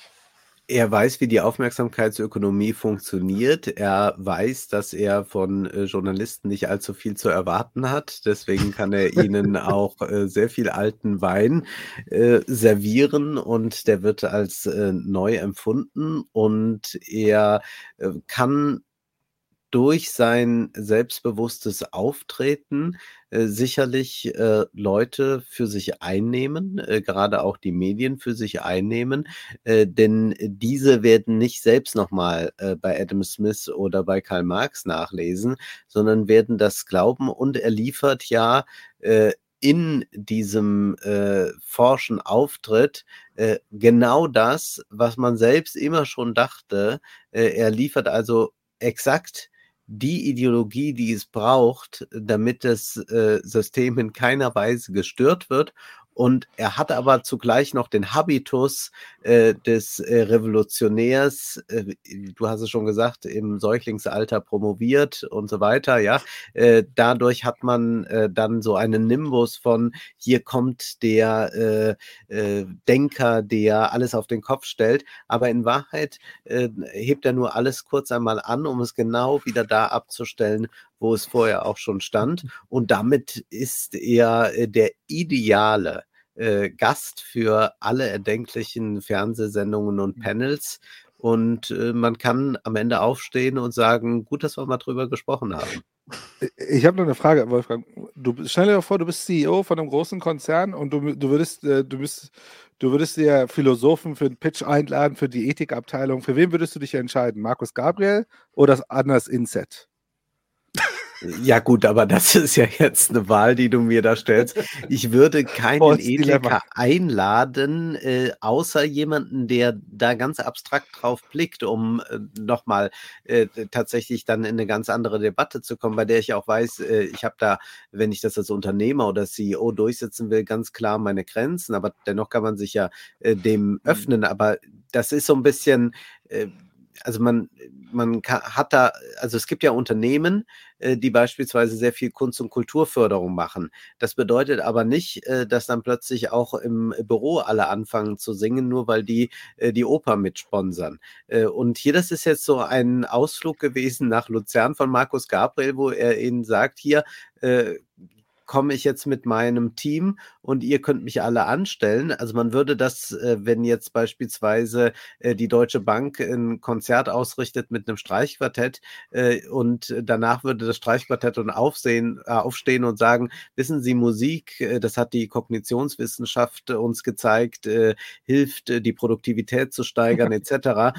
Sie brauchen jetzt alle ein Streichquartett in Ihrem Großraumbüro. Ja, dann würde man sagen, jetzt sind Sie aber verrückt geworden. Aber hier einem Philosophen gesteht ja. man das zu. Also es ist ähm, sehr, sehr eigenartig. Je mehr man mhm. darüber nachdenkt, desto kurioser wird es. Aber ich glaube, was äh, hier deutlich dran zu sehen ist, ist eigentlich, dass ähm, die Universität als Ort äh, der äh, Dissidenz, äh, als Ort, an dem äh, eigentlich die herrschende Ideologie hinterfragt werden soll, immer weniger funktioniert. Äh, wir haben ganz viele Leute, die an der Universität äh, ein prekäres Dasein fristen, das dann auch noch äh, zeitlich befristet ist.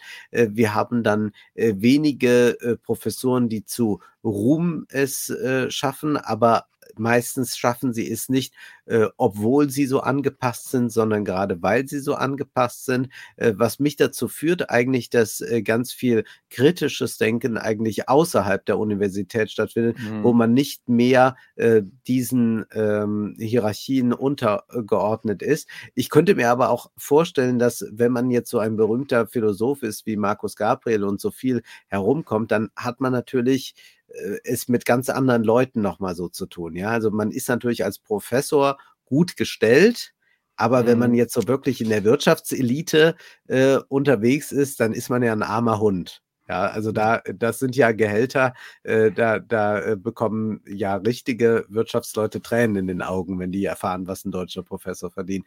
Und dass man da nochmal auf die Idee kommt, ob man äh, vielleicht auch nochmal die eine oder andere Mark machen kann, wer will es ihm verdenken? Ne? Mhm. Auf jeden Fall. Vielleicht könnt ihr ja das Buch, was nächstes Jahr rauskommt, das ist Capitalism, Crises and How to Solve Them, mal in 20er besprechen. Das wird vielleicht immer spannend. Ach, weil die da auch ja, wir werden von Markus Gabriel dann auch nochmal so ein äh, Buch bekommen, Ethischer Kapitalismus. Mhm. Oh Gott. Äh, Neo. Ethischer. ja, neo-ethischer Kapitalismus. Neo-Kapitalismus. Äh, vom äh, moralischen Mehrwert des Profits. So wäre mein Titel. Ähm, er ist ja bei mehreren Verlagen. Ähm, kann man jetzt also schon mal da einen Vertrag unterschreiben. Schon mal einen Vertrag vor vorbestellen. Ja, wir sind fast genau drei Stunden. Sehr schön. Achso, und noch an das Publikum, wenn ihr euch noch mehr ärgern wollt, lest euch gerne mal so die Kommentare unter dem Video durch. So, also da kommen Leute zu einem anderen Ergebnis. Also spannender Vortrag, großartig und endlich wird man Tabu angesprochen und so weiter und so fort. Also wer da noch ein bisschen Spaß haben will, soll mal in die Kommentarspalte gucken von dem Video. Ansonsten, ich bedanke mich äh, sehr herzlich. Es war ein großes Fest heute. Ähm, danke, Wolfgang, für deine Zeit, dass du da warst. Danke, danke Sebastian, euch. dass du da warst, dir Zeit genommen hast. Danke, Human, dass du uns diesen wunderbaren Vortrag äh, rausgesucht hast und gefunden hast. Gerne mehr Stoff, weil das ist ja Stoff äh, für Critical. In diesem Sinne, macht's gut. Euch noch ja, äh, einen schönen Rutsch in den Montag und in die Werktagswoche.